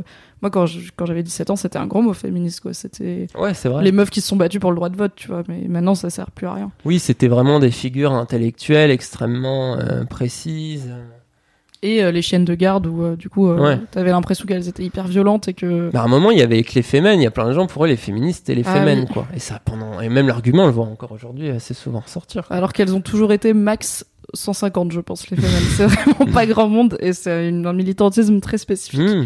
Donc, euh, bah, après, oui, euh, évi- évidemment que dans les médias, c'est plus intéressant de mettre des bonnes meufs qui montent leur sein que de mettre une âgée euh, du planning familial, tu vois. Mais les deux existent et ce serait bien de parler un peu de tout le monde, pas que des bonnes meufs. La dernière question que je voulais te poser, donc tu as évoqué euh, Terry Crews qui, euh, je suis d'accord avec toi, fait un boulot de ouf, euh, bah, notamment sur la perception des victimes de violences sexuelles. Et justement, je voulais te demander si tu as des idées de mecs qui représentent pour toi des modèles de masculinité positive, sachant que ça peut être des mecs réels ou des personnages fictifs, si c'est plus ta gamme. Oh là, comme ça, comme j'y ai pas réfléchi avant, je sais pas si je vais sortir les exemples les plus, les plus pertinents. Euh, je sais que bah, Terry Crews, là, je trouve ça très bien ce qu'il fait. Euh, Il y a, il y a aussi, euh, enfin, Edouard Louis là que j'ai beaucoup aimé, enfin, ce qu'il a dit, et, justement le fait que lui il dise, euh, il y a, il faut toujours lier la question du genre à la question de la classe sociale parce que ça explique énormément de comportements et traiter des gens qui sont déjà dans une souffrance du corps et du machin, les traiter de beaufs, les traiter d'homophobes extrêmement facilement, mais c'est un peu, c'est un peu facile et c'est plus complexe que ça. Donc ça, j'aime, vraiment bien. Après, euh, alors je sais pas globalement, moi je trouve que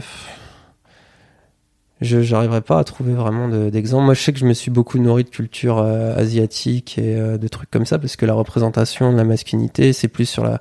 Enfin, il y a, y a beaucoup plus de personnages sensibles, euh, un, un peu intello, machin, un peu dans la détresse émotionnelle, ce genre de trucs. Et ah, je sais ce que je vais conseiller euh, euh, comme euh, comme truc. C'est il y a une série que j'ai trouvé assez ouf là sur Netflix, une série qui est sud-coréenne ou qui est japonaise? Non, c'est japonaise et ce qui s'appelle ah bah oui je suis con il y a yen dedans c'est euh, 5 million yen wo- women et c'est l'histoire de de- d'un auteur un peu raté euh, euh, son père tue euh, sa mère et l'amant de sa mère quand il découvre leur relation.